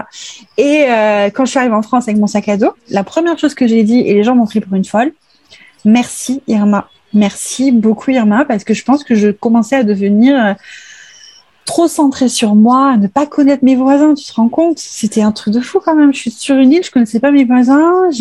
Il a fallu ça pour que je vive des moments précieux, sans réseaux sociaux, sans rien, dans une authenticité incroyable. Il a fallu qu'il y ait un ouragan qui ait tout détruit. C'est quand même, euh, c'est quand même triste. Et je dis, ben, ça, ça ne m'arrivera plus jamais. Ça mmh. Ça m'arrivera plus jamais de ne plus être en lien et d'être déconnecté de la réalité comme je l'étais euh, à Saint-Martin où j'étais loin de tout sur ma petite île à faire ce que je faisais. Ah mais je peux comprendre. Hein. Franchement, c'est vrai que euh, on prend plus le temps de vivre en fait. On prend plus le temps de se connaître. On prend plus le temps de dire un simple bonjour. Et en fait, moi, ce côté-là, bon, je n'ai pas vécu un ouragan, hein, mais euh, où j'ai commencé à m'intéresser aux gens autour, c'était au Canada parce que le Canada, on te force des choses. Moi, je me rappelle une fois, j'ai faisais mes cours, j'étais chargée comme jamais, et il y avait un monsieur qui s'est arrêté dans sa voiture, il a dit, tu veux pas que je t'aide euh, à te porter et tout? Bon, je suis française, je ne suis pas montée dans sa voiture, mais ça m'a et avait et tout le long du chemin, les gens venaient, tu veux pas que je t'aide? Et même mes voisins que j'avais vus une seule fois, ils m'ont aidé à monter euh, mes euh, mes affaires jusqu'à mon appartement. Et tu as cette solidarité là qui est naturelle en fait que en fait c'est vrai qu'en France bah, on peut te laisser euh, entre guillemets crever avant qu'on t'aide alors. C'est ça. Et des fois il y a même euh, des gens euh, moi je me rappelle une fois j'avais j'avais il me manquait la pointe. Il y a une dame qui m'a passé un ticket de bus. Tiens! Et c'est la solidarité là-bas alors qu'en France jamais. Et c'est ça que je trouve que on a que on, en France on a tendance à se centrer trop sur notre petite vie alors que là-bas je dis pas que tout est parfait dans les pays anglophones. Bien sûr, il y, a des, défauts, mais il y a quand même ce côté où on est là pour s'entraider aux gens. Moi, il y a des astuces qu'on m'a données euh, alors que je pensais pas que euh, que je pouvais avoir, alors que j'étais étrangère. Par exemple, il y avait un moment euh, en, au Canada, j'avais besoin d'aller voir un psychologue et c'était mon étudiante qui m'a dit, mais tu as le droit d'aller voir un étudiant, il y a des coachs, il y a des psychologues gratuits que tu peux aller. Et j'étais là, j'ai fait ah c'est cool. Et en fait c'était vraiment gratuit. en France il y en a pas encore, il y en a très peu. Et en fait c'est vrai que tu peux. Et j'allais voir chaque semaine. Et c'était vraiment de l'entraide en fait, où en fait on te dit oui. Euh, ouais, euh, elle me dit oui voilà moi j'ai vécu un burn-out parce qu'elle aussi on s'était vraiment rapprochés parce qu'elle a vécu un burn-out et tout et je lui disais bah voilà moi en ce moment ça va pas d'habitude je vois un psychologue bah oui parce que les coachs aussi se font coacher hein, se font aider c'est la base. Il n'y a pas de mal à se faire aider. Et j'étais là et je me suis dit, j'ai besoin. Et je lui ai demandé. Elle m'a dit, non, mais tu as le droit à avoir gratuit. Et j'étais là, j'ai fait, ah bah c'est cool. Et je me suis renseignée et je l'ai eu gratuit. Et c'était pas une blague. J'ai été choquée parce que, bon, tellement qu'en France, on a l'habitude qu'il n'y a pas grand chose.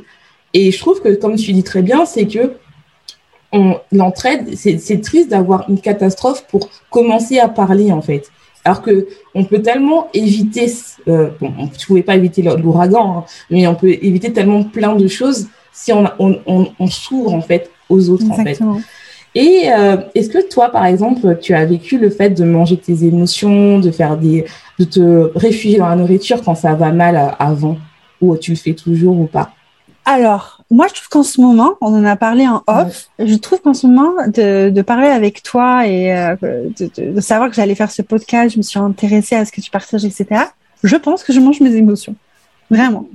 Euh, parce que je suis maman solo, parce que forcément, peut-être qu'il y a un manque quelque part et que je, que je ne euh, que je ne connais pas, que je suis un petit peu concentrée sur mon boulot aussi. Alors après, il y a évidemment la vie de, de maman où j'ai pas trop le temps de manger non plus, où je mange un petit peu n'importe quoi, où je suis dans un contexte familial euh, avec des, des parents qui euh, qui aiment faire la cuisine. Donc c'est très facile de craquer. Et, et je pense que surtout, je suis en France. Ouais. Et, euh, et en France, je pourrais jamais, jamais, jamais euh, ne pas manger.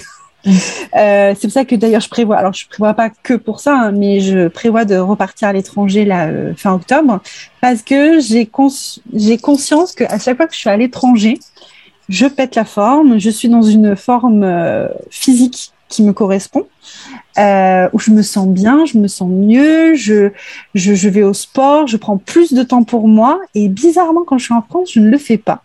Et c'est c'est vraiment incroyable. C'est vraiment incroyable. Je me suis rendu compte de bah là euh, ces dernières semaines où j'ai pris du temps pour aller me faire masser ou euh, où j'ai pris du temps pour euh, voilà prendre vraiment du temps que pour moi et pas forcément que pour mes coachs, mon business, mon bébé. Et je me suis dit mais c'est incroyable que je dois me forcer à le faire alors que quand je suis à l'étranger, ça coule de source. Mais, Donc, euh, ouais, c'est ça. Mais en fait, moi, je, moi, je te dirais qu'il y a plusieurs choses. Déjà, à l'étranger, euh, moi, je trouve, hein, c'est qu'il y a beaucoup euh, ce côté-là où on te, on te fait comprendre, même moi, j'étais au, au, travail au Canada, on te fait comprendre que la vie perso, c'est important. Alors que je trouve qu'en France, on te fait pas comprendre assez que la vie perso, c'est important.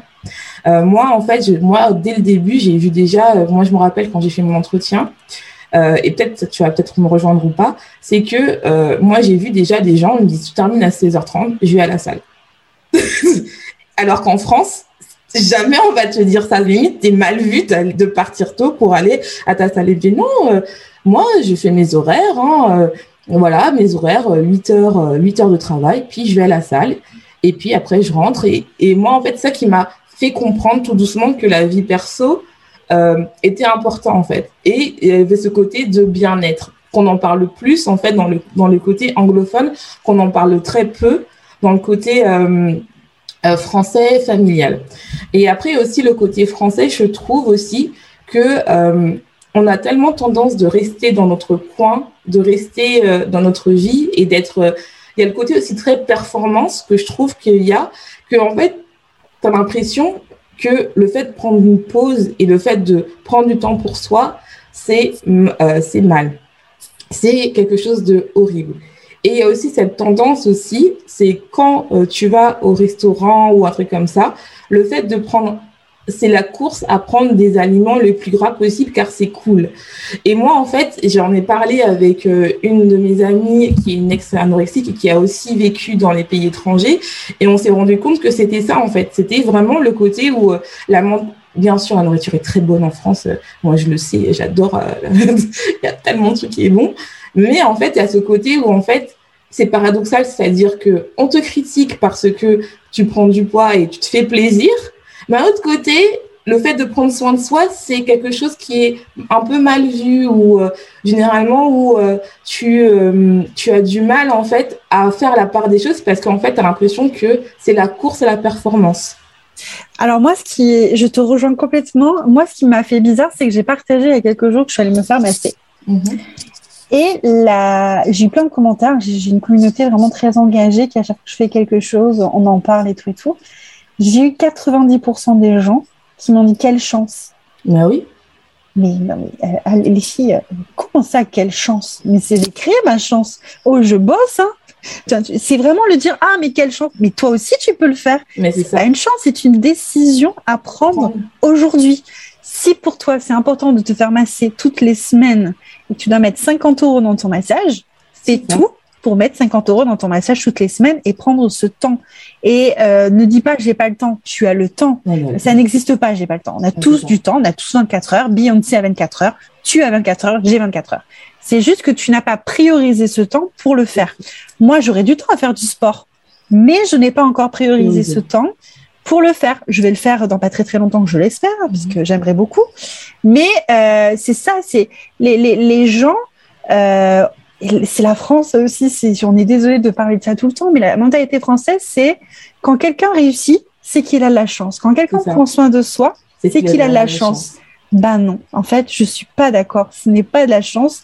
J'ai travaillé, j'ai pris ce rendez-vous, j'ai pris la décision de. C'est ça vient de moi, ça ne vient pas d'un monsieur qui s'appelle la chance. Et moi, je suis tout à fait d'accord parce que moi, ça m'est arrivé. Il y avait euh, un exercice que j'ai fait avec une de mes coachées euh, c'est l'exercice de la semaine. J'ai dit, bah, ton, exercice, c'est de faire, d'aller te faire masser. Oh, t'es sûr C'est comme J'ai dit oui, parce que, en fait, c'est mon plan, c'est de te mettre en priorité, de, que tu prennes conscience de ton corps. Ton corps, il a besoin de se faire chouchouter, donc il est temps. Elle est jamais partie se faire masser. Et j'ai dit, bah, tant que tu l'as pas fait, on n'avance pas. Et en fait, c'est parce qu'il y a aussi le fait que la phrase je n'ai pas le temps, mais il y a aussi le fait que le fait de prendre du temps pour soi, les gens ont du mal. Ils ont du mal à se prioriser. Ils ont du mal à comprendre que ton corps est là pour toi. Il est là de ta naissance jusqu'à ta mort. Il est temps de le faire chouchouter. Il est temps que même si tu n'as pas atteint le poids que tu veux et que est-ce que vraiment ce poids-là, ça sera le poids que euh, tu euh, tu vas être heureuse en fait? C'est qu'un poids, hein, c'est qu'un chiffre sur une balance. Hein. Au bout d'un moment, il faut euh, se défaire de tous ces chiffres-là. Et, euh, et, en fait, c'était ça qui l'a bloqué. Ce qui l'a bloqué, c'était le fait bah, d'aller se faire masser parce qu'on va la voir, elle a des rondeurs. Et alors, en fait, c'est pas parce que c'est ça veut dire quoi? Ça veut dire que tu as des rondeurs, t'as pas le droit de faire masser? Je savais pas qu'il y avait une condition écrite. Il fallait faire un 36, 38 pour aller se faire masser. Non, c'est juste qu'elle refusait de prendre soin d'elle, elle refusait de se mettre en priorité.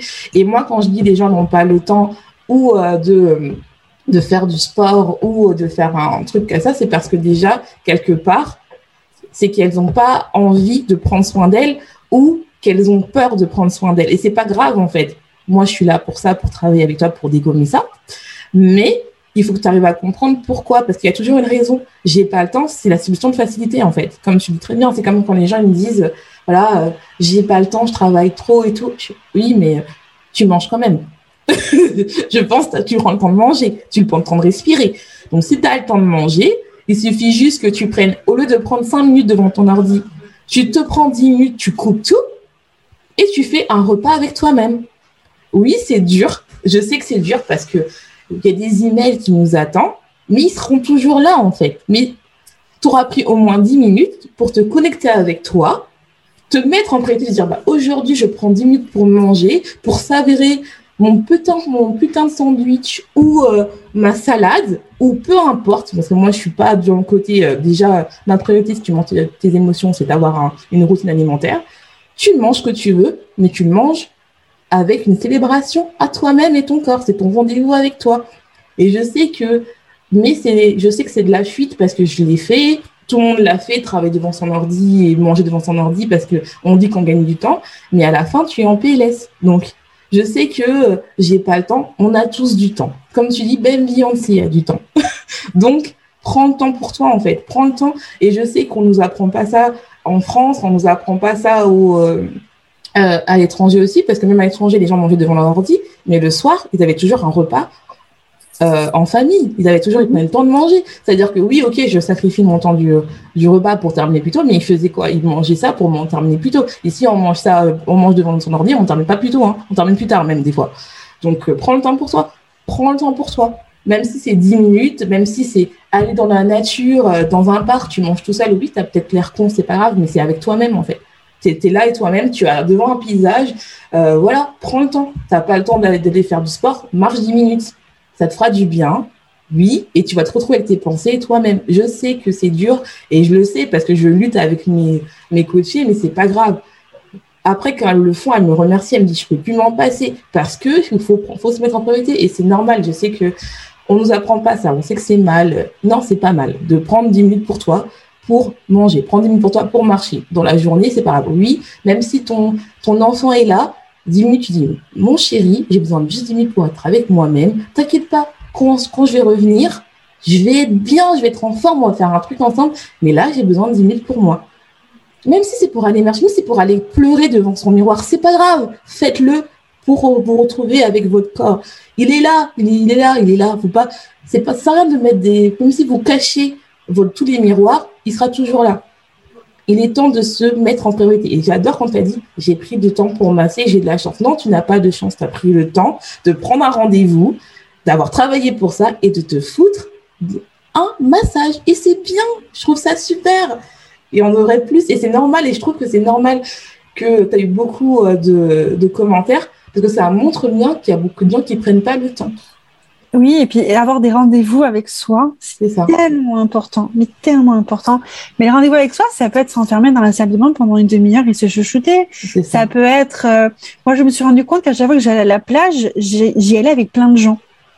Ben non, maintenant je vais à la plage, je prends mes magazines, je avec moi-même, j'écoute l'eau, etc. J'écoute ma petite musique. Bon, là en ce moment je l'ai pas fait avec euh, avec bébé, euh, ça sera beaucoup plus tard, mais mais il y avait des petits moments comme ça que je prenais et c'est très important même de se les marquer dans son planning. Si vous êtes une personne organisée, que vous avez un planning, un agenda, vous mettez ça et vous le faites réellement. C'est mm. marqué, ça doit être acté. Et moi, je le fais. Je le faisais euh, beaucoup. Je le fais un, peu plus cette semaine parce que, enfin, ces dernières semaines parce que j'ai décidé de le faire et que voilà, mon, mon business roule, tout se passe très très bien. Bébé grandit, j'ai trouvé une nounou. Enfin voilà, tout va bien. Donc euh, voilà, maintenant c'est, on va s'attaquer à moi, on va s'attaquer à mon bien-être, on va s'attaquer à, tout ce que j'ai envie de dégommer et voilà. Et c'est très très important. Et euh, j'ai envie de donner un conseil pour celles, par exemple, qui n'ont pas les moyens et que, euh, par exemple, elles ne peuvent pas prendre une nounou. Euh, n'hésitez pas à faire appel aux gros-parents. Vous pouvez directement, par exemple, là, c'est les vacances d'été, vous pouvez dire, bah, maman, j'ai besoin d'une pause. Est-ce que tu peux apprendre mon enfant pendant deux semaines? Et ces deux semaines-là, vous prenez le temps pour vous, en fait. Je sais que voilà, il y a, y, y a des femmes qui n'ont pas moyen, ou bien peut-être, peut-être, ou même une amie même une amie, vous disais, bah voilà, euh, est-ce que tu peux me dépanner une heure? Bien sûr qu'elle va dire, elle va vous dire oui. Si c'est votre meilleure amie, pourquoi elle va dire non? Je vais dire, ah, bah, va voir Tata là, une heure, votre fils, bah, ça va être, ou votre enfant ou votre fille, elle va être contente parce qu'elle va avoir un, nouveau univers, elle va être contente, elle va jouer avec sa tata. Et vous, ça vous permet peut-être bah, de d'aller vous faire masser, ou même vous, comme elle, elle dit très bien, euh, c'est vous faire moisser vous-même, de vous faire des plats, euh, de faire du batch cooking, vraiment de vous organiser de telle manière à ce que ce soit pour vous en fait. Parce que je sais, je connais l'astuce où euh, tu as ton enfant et tu manges un petit peu devant ton enfant, mais euh, maman aussi a besoin de manger. Donc, le fait de dire, bah voilà, euh, maman, est-ce que tu peux venir chaque semaine le dimanche m'occuper de mon enfant? Bah toi, tu dis, bah je fais mon, mon plat de la semaine, je fais mes cookies de la semaine. Ou bien, si vous aimez vraiment pas cuisiner, faites avec trois, trois aliments, vous pouvez faire tellement de choses. Euh, j'explique ça à mes coachés. Vous pouvez faire tellement de repas et ça va vite. Et euh, ça peut être aussi, vraiment, vous n'avez pas vos parents autour. Il y a la sœur, il y a la famille, il y a les amis. N'hésitez pas à déléguer. Je sais que vous voulez être des super mamans, que vous êtes des super femmes. N'hésitez pas à prendre le temps. Et si par exemple vous n'avez pas d'enfant et que vous êtes super busy, appelez votre meilleur ami. Vous disiez samedi, on se donne rendez-vous, on va au spa, vous avez besoin de quelqu'un, allez-y. Comme ça, ça vous, y a pas d'excuses en fait. Je sais que et il y a des spas, euh, surtout si c'est à Paris, qui sont pas chers, à 30 euros. Euh, voilà, maintenant il y a tellement de prix euh, pas chers, même il y a des trucs vraiment pas chers et ça peut vous permettre de faire plaisir. Ça peut même juste être une pose de vernis qui coûte 15 balles. Ça vous fait du bien. je sais que ça, il y a tous les prix maintenant. Et je, sais qu'il y a des gens qui vont dire oui, j'ai pas d'argent. Alors, économise une petite jupe et tu te mets dans ton vernis ou dans ton massage. Un hammam marocain, ça coûte 15 euros. Il n'y a rien de mieux qu'un hammam. Vous allez dans un hammam marocain, un hammam marocain, il n'y a rien de mieux. Avec le massage au savon noir, ça coûte rien du tout. C'est ça. Vous passez deux heures, ils vous servent le thé. Moi, c'était mon rendez-vous favori avec mes copines quand elles n'avaient pas de sous. Euh, ben, je faisais ça je faisais ça avec elle. Et c'est très très important. Et puis surtout une nounou euh, il y a plein de enfin je je ne savais pas mais il y a plein de choses. Alors moi euh, c'est de la main à la main parce que j'aide des étudiantes mhm. euh, pour la plupart qui ont vraiment souffert pendant pendant le confinement et qui veulent gagner des sous cet été. Donc moi voilà j'ai des petites étudiantes qui viennent que tu payes 8 à 10 euros de l'heure. Mais ces quelques heures-là, ces 50 euros que tu vas, que tu vas donner pour, pour ta matinée où elle va être là pour s'occuper de ton enfant, c'est un investissement sur toi. C'est pas une dépense, c'est un investissement sur toi. Et 50 euros, c'est quoi? C'est rien. Budgétise ça dans ton mois, 50 euros. Mais c'est que dalle. Euh, c'est 20 centimes, c'est que dalle. Et puis ces 50 euros, tu peux très certainement les prendre de quelque chose que tu fais et dont tu n'as pas besoin. Peut-être que euh, tu commandes un petit, un petit peu trop d'Uber Eats ou des choses comme ça. Ben non, on va arrêter l'Uber Eats, on va, on va prendre 50 euros d'Uber Eats et on va se prendre une bonne matinée de temps en temps pour prendre soin de soi et faire garder bébé. C'est ça. Et franchement, c'est c'est très très important euh, le bien-être et ça vous évitera, je vous jure, de manger vos émotions, de mieux contrôler euh, vos stress, de moins être là, de faire de, de, de faire des crises hyperphagiques parce que vous êtes stressé, vous n'avez pas le temps, vous êtes fatigué, vous vous dormez mal. Franchement, c'est très important. Je sais que c'est compliqué euh, des fois de, de s'accorder du temps. Bien sûr, faut comprendre pourquoi. Si vous n'arrivez pas, faut vous poser la question pourquoi je n'arrive pas à prendre du temps pour moi? Ça, c'est vraiment la question que personne n'ose se poser, mais moi, je te la pose. Si vraiment tu peux retenir une chose de ce podcast, c'est déjà positivité, toujours euh, croire à la vie et prendre du temps pour soi. Franchement, euh, c'est très important. C'est c'est très important. D'ailleurs, comme on va parler, euh, on va te poser deux dernières questions. C'est comment tu as, euh, vu que tu es dans les réseaux, comment tu as su gérer bah, le fait que tu prends du poids et euh, bah, le fait de gérer ta communauté? Parce que bon, il faut quand même se montrer. Donc, comment tu as réussi à, gérer ça? Est-ce que toi, ça t'a créé de l'anxiété ou si finalement tu es parti dans c'est moi, c'est dans ma vie et puis voilà. Hein? En fait, je crois réellement que les gens ne veulent pas avoir face à eux un mannequin ou une personne qui a un intérieur qui ressemble à un intérieur Pinterest. Tu peux pas te lier d'amitié avec une personne qui est toute parfaite. Tu as besoin de trouver un lien de connexion. La femme d'aujourd'hui, euh, c'est pas euh, la femme moyenne française aujourd'hui. C'est pas une personne qui fait une taille 34, euh, qui a une peau parfaite, qui a pas de cicatrice, pas de vergeture n'existe pas, cette femme. Elle existe, euh, photoshopée peut-être, mais elle n'existe pas dans la vraie vie. Nous, on est des personnes dans la vraie vie et il n'y a rien de plus authentique que des réseaux sociaux, pour moi. Oui, il y a des filtres. Oui, je sais que ça a mauvaise presse. Mais il y a l'utilisation que l'on en fait aussi. Je pense que quand on est à l'aise sur les réseaux sociaux, on est à l'aise à faire des face cam, des lives, tout ce que moi, je suis à l'aise de faire. Il, y a, il est de ma responsabilité de montrer que c'est possible et que si moi, de par cette euh, comment dire, euh, sortie de zone de confort, j'arrive à me montrer alors que oui, évidemment, euh, j'ai des cernes parce que je dors pas énormément vu que je suis, euh, je suis maman et qu'il fait pas encore six nuits. oui, j'ai deux trois petits boutons qui traînent de temps en temps. Oui, j'ai mes joues là de, j'ai plus de 100 kilos au compteur. Et alors? Et alors, ça arrive à plein de femmes. Est-ce que c'est bien grave? Non. Est-ce que ça m'empêche de travailler? Non. Est-ce que ça m'empêche de très bien gagner ma vie? Pas du tout. Donc en fait, il faut faut pas se faut pas se créer ces, ces barrières et ces limites euh, aucunement. Et oui, c'est compliqué. Et moi, je me lève pas le matin, euh, me lève pas le matin en disant oh là là, qu'est-ce que t'es belle, Émilie aujourd'hui. Non, pas du tout. Mais par contre, je me dis, bah, écoute, ça va, j'ai des cernes, mais écoute, je vais faire un peu cache-misère, je vais mettre un petit peu d'anti-cernes et ça va aller. Et j'en parle très librement sur les réseaux sociaux, je fais des stories. Et je leur dis, bon, ben, bonjour, moi et mes cernes, nous vous saluons ce matin. J'ai pas trop dormi. Mais bon, j'ai tellement un truc important à vous dire aujourd'hui que je vous en parle.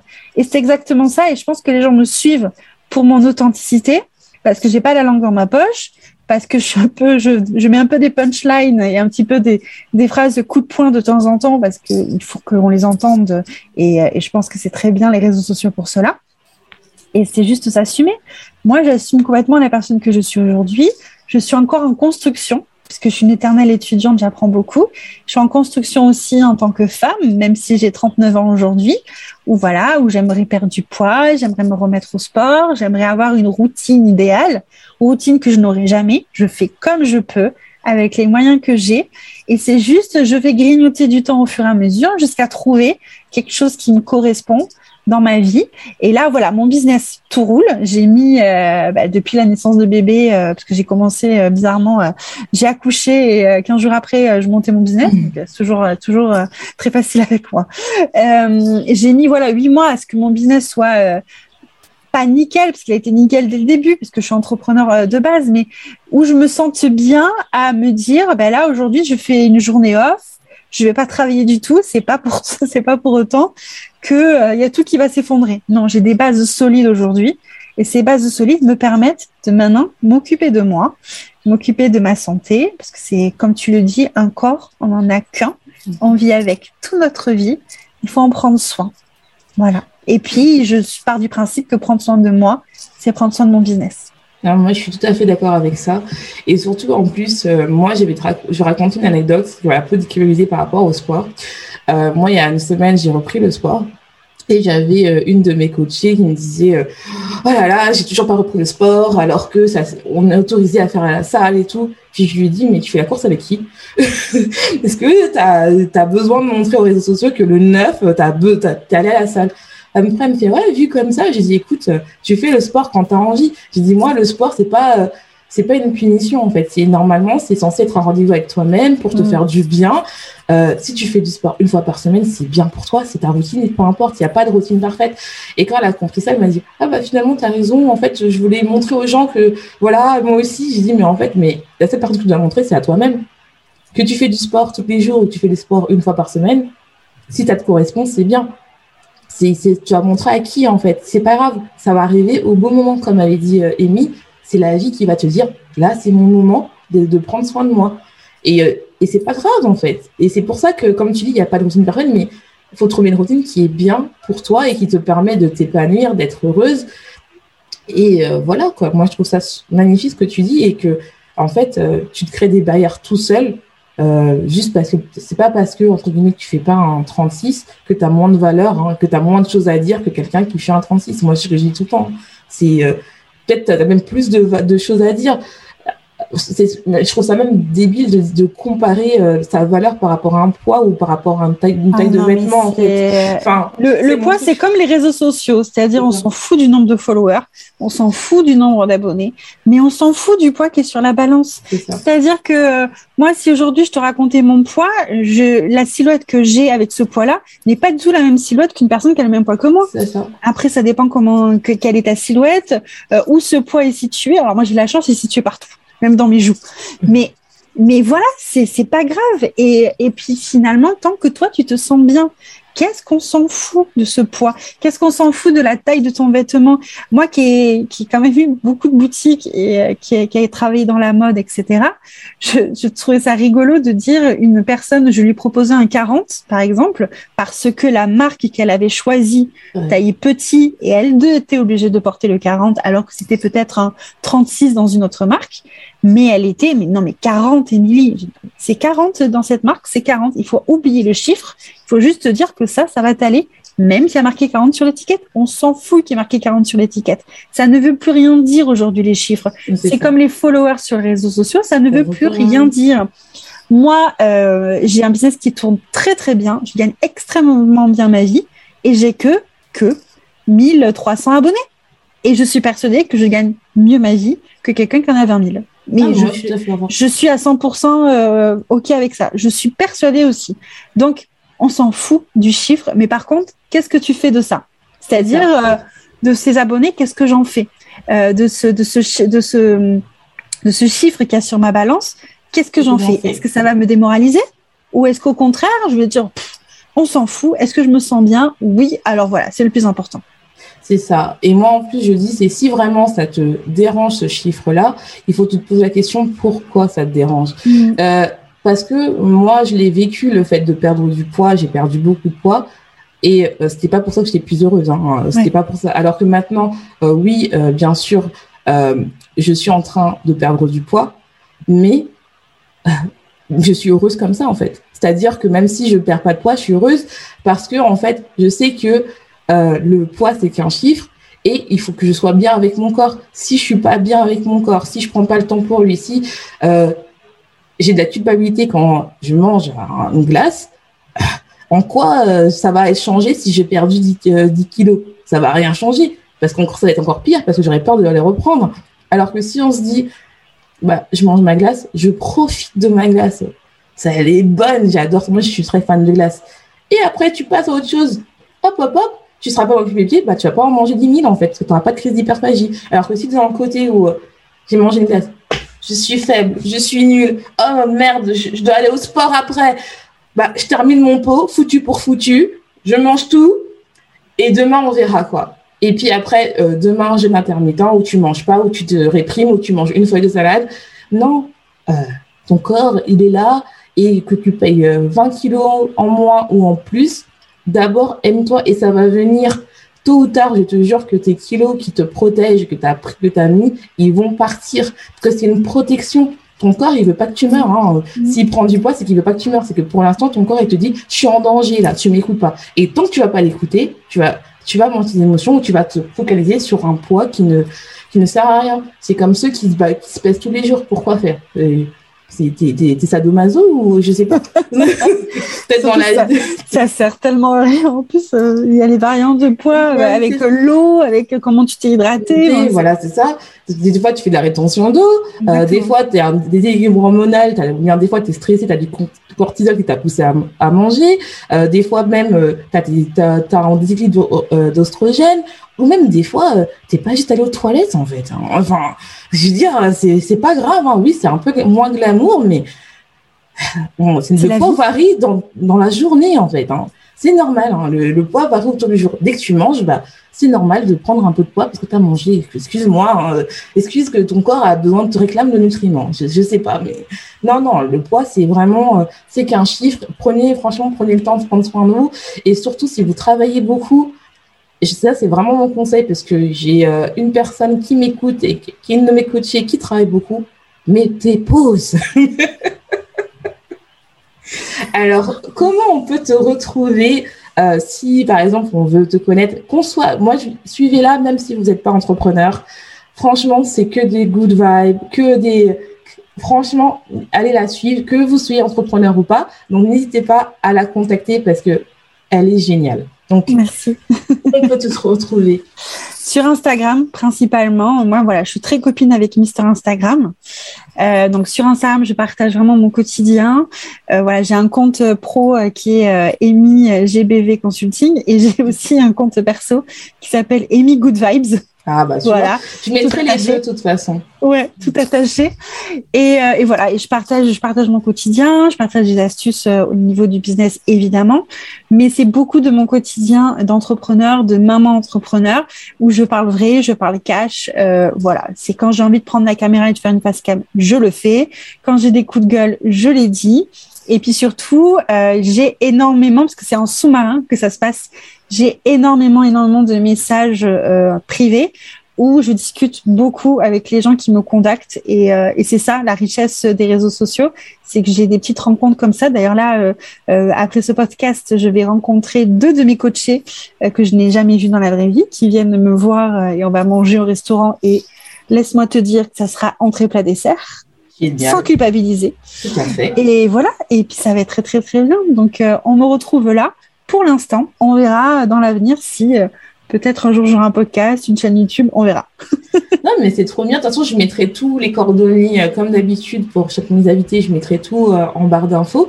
Comme ça, vous pourrez la retrouver. Et si par exemple, on veut travailler avec toi, parce qu'on s'est dit, on a eu un coup de cœur, on veut travailler avec cette bombe de positivité, est-ce que tu as une offre? Parce que bon, hein? Moi, je vous conseille, hein, franchement. Euh, moi, j'ai ah, d'ailleurs, j'ai pas raconté. J'ai rencontré Amy euh, parce que j'ai j'ai fait euh, j'ai enregistré une interview avec Laura BLT. Mm-hmm. Et Amy m'a dit oui, j'aime trop le podcast. Et après, j'ai dit j'ai vu son compte, j'ai dit non, il me la faut sur mon podcast parce que j'ai dit c'est pas possible, il me la faut. Et en fait, je suis son compte et pour et j'adore. Franchement, j'adore. Et euh, donc, si quelqu'un veut travailler avec toi, est-ce que tu as une offre en ce moment? Comment on peut te contacter? Bon, même si tu as dit Instagram, mais Ouais, on me contacte via Instagram, toujours via Instagram. Euh, oui, évidemment, je coach. Euh, alors, je coach pas que des boutiques, hein, je coach aussi des freelances parce que évidemment, euh, la progression très rapide que j'ai eue dans mon business, je coach aussi les gens là-dessus et ça marche très très bien. je suis très contente pour elles, où elles sortent de leur zone de confort, où j'ai des visions beaucoup plus grandes à long terme pour elles. Et c'est tellement incroyable de de, de coacher des personnes tellement différentes, parce que les boutiques, évidemment, c'est mon expertise, c'est-à-dire je suis incollable. Euh, je me réveille le matin, je, je, mange boutique, je dors boutique, je me douche boutique, c'est mon truc. Euh, toute ma famille, on a des boutiques, je suis la seule qui en est pas d'ailleurs, euh, qui en est plus. Mais euh, aussi, je coach aussi des freelances, je coach aussi sur leur business, sur leur stratégie commerciale, sur leur euh, leur expansion. Donc, euh, de temps en temps, c'est j'ai envie d'aller à l'international, j'ai envie de gagner tant par mois et avec très peu de temps et je suis maman comme toi. J'ai beaucoup de mamans d'ailleurs qui me contactent. Et évidemment, donc j'ai cette offre de coaching, donc on peut me contacter. Après, je vois si je suis la meilleure des coachs pour eux, parce que j'ai aussi ce cette chose de, de regarder les besoins des gens, leurs problématiques. Et si je vois qu'il y a une personne qui est mieux que moi, j'ai aucun mal à dire, écoute, moi je suis top, franchement, je vais pouvoir t'apporter beaucoup, mais je pense qu'il y a une personne qui est encore mieux que moi, parce que ma valeur et, euh, et ce qui, ma vision, c'est toujours d'aider au max les gens. Donc, s'il y a une personne qui peut encore mieux aider que moi, je vais recommander cette personne-là et les gens sont très surpris d'ailleurs quand je fais ça. Mais c'est juste, euh, voilà. Euh, mon coaching est finançable avec AGFI, CPF, etc. si vous voulez. Et voilà, c'est tout. Et euh, je suis débordée en ce moment, je, je t'avoue, de coaching. Donc c'est vrai qu'il n'y a plus trop, trop, trop de place, mais c'est vrai que je me laisse des, je me laisse des places pour des coups de cœur. Voilà, vous, vous allez le savoir. Mais j'ai deux, trois places tous les jours. Euh, je me dis, allez, deux, trois places dans le mois pour euh, des coups de cœur, des, des gens qui me connaissent pas et qui arrivent et il y a une connexion qui se fait immédiate et je ne veux que travailler avec eux. Je me laisse quand même des places pour des coups de cœur. Mais c'est génial. Et si tu as un mot, enfin, tu trois mots à dire pour une personne qui veut euh, euh, se lancer, par exemple, sur les réseaux, euh, que ce soit businessment parlant ou juste partager son quotidien, mais qui n'arrive pas parce que, voilà, elle a pris du poids et qu'elle n'a pas confiance en elle, elle a l'impression qu'elle n'a pas de valeur, quel conseil tu pourrais lui donner? Moi, je dis que les réseaux sociaux, même si vous pensez que c'est pas le cas, c'est beaucoup dans la bienveillance moi, je me lie d'amitié avec des gens qui sont dans les réseaux sociaux et j'attire de la bienveillance parce que je pense que je suis bienveillant dans mon discours. Donc, soyez juste vrai, authentique et vous allez attirer des gens comme vous parce que les, les gens ont besoin d'avoir un lien de connexion avec vous. Alors oui, peut-être que si vous parlez de vos problèmes de poids, vos problèmes de ben, vous vous aimez pas énormément quand vous vous regardez, etc. Mais parlez-en parlez-en. Vous allez du coup attirer des gens à vous qui vont ou vous comprendre, euh, vous soutenir et très certainement vous donner des conseils et vous allez plus vous sentir seul. Parce qu'on se sent énormément seul en tant qu'entrepreneur déjà, on se sent énormément seul avec ces problématiques en disant mais je suis la seule au monde à connaître ça, mais pas du tout, bien au contraire partagez ça et vous allez vous rendre compte qu'en effet, vous n'êtes pas seul au monde, vous n'êtes pas le seul poisson dans l'océan qui a ces problématiques et ça fait du bien de se sentir soutenu et ça fait du bien de faire partie de quelque chose. Franchement, euh, osez euh, vous lancer, n'ayez pas peur. Franchement, des fois, c'est juste la peur qu'on se crée. Euh, c'est l'anticipation qui nous crée vraiment cette peur qu'on a, alors que quand on se lance, c'est pas ça. Parce que moi, je sais que au début, j'avais peur de dire bah, ce que je pensais vraiment. Euh, et en fait, maintenant, je me dis, mais non, euh, c'est ma vision, quoi. C'est ma vision. Donc, euh, il y aura des gens, bien sûr, qui vont pas aimer, mais il y aura des gens qui vont penser comme moi. Et la preuve, c'est que j'ai attiré Amy, j'ai attiré d'autres personnes qui vont aussi intervenir. Et vous allez voir que, franchement, c'est important, en fait. Et n'hésitez pas à suivre son compte, il est trop bien. Franchement, si vous ne le faites pas, c'est vraiment dommage. Vous allez voir une autre vision des choses. Et c'est bien, et moi, comme je dis, surtout si vous êtes mal dans la peau, c'est bien de mettre des comptes qui sont dans la positivité. Arrêtez de suivre des comptes euh, de euh, personnes qui vous mettent négatif ou qui vous posent la, question si ce que vous faites c'est mal ou pas. C'est votre propre vérité. C'est vous-même qui savez euh, qu'est-ce qui est bon pour vous à l'intérieur de vous, vous savez c'est quoi qui est, ce qui est bon pour vous, mais vous n'arrivez pas à l'écouter en fait. Donc, n'hésitez pas vraiment à suivre des comptes qui sont dans la positive, même si c'est pas dans votre domaine, mais vous allez, vous allez voir, regardez, elle, elle poste de tout. Elle poste de l'entrepreneuriat, elle poste de sa vie de maman. Donc, n'hésitez pas à la suivre, je vous jure. Et euh, qu'est-ce que tu pourrais dire comme mot de fin pour conclure ce podcast? Bah, merci, merci de m'avoir invité. Je suis très contente d'avoir partagé ça avec toi sur des sujets sur lesquels on parle pas énormément, euh, des sujets sur lesquels on m'a pas entendu aussi, moi qui parle beaucoup, qui suis très transparente dans ce que je fais. Et j'espère que ce podcast va aider énormément de personnes, énormément de femmes. Et surtout, n'hésitez pas, euh, n'hésitez pas à demander des conseils, de l'aide à des personnes qui vous inspirent. Euh, on est là pour, euh, on est entre femmes, on s'entraide. Et quand les femmes s'entraident entre elles, il y a des choses merveilleuses qui se passent. Donc n'hésitez pas. Et ben maintenant, on va vous laisser. J'espère que cet épisode t'aura plu. J'espère que tu as pris ta dose de positivité et surtout en fait de te rendre compte que pour chaque chose négative, il y a du positif à la clé. Quand on décide de provoquer sa chance, trouve pour un prochain épisode comme chaque samedi. Et je te souhaite une bonne soirée, une bonne journée, tout dépend à quelle heure tu écoutes ce podcast. Et n'oublie pas, sois ta propre vérité. Au revoir. Au revoir.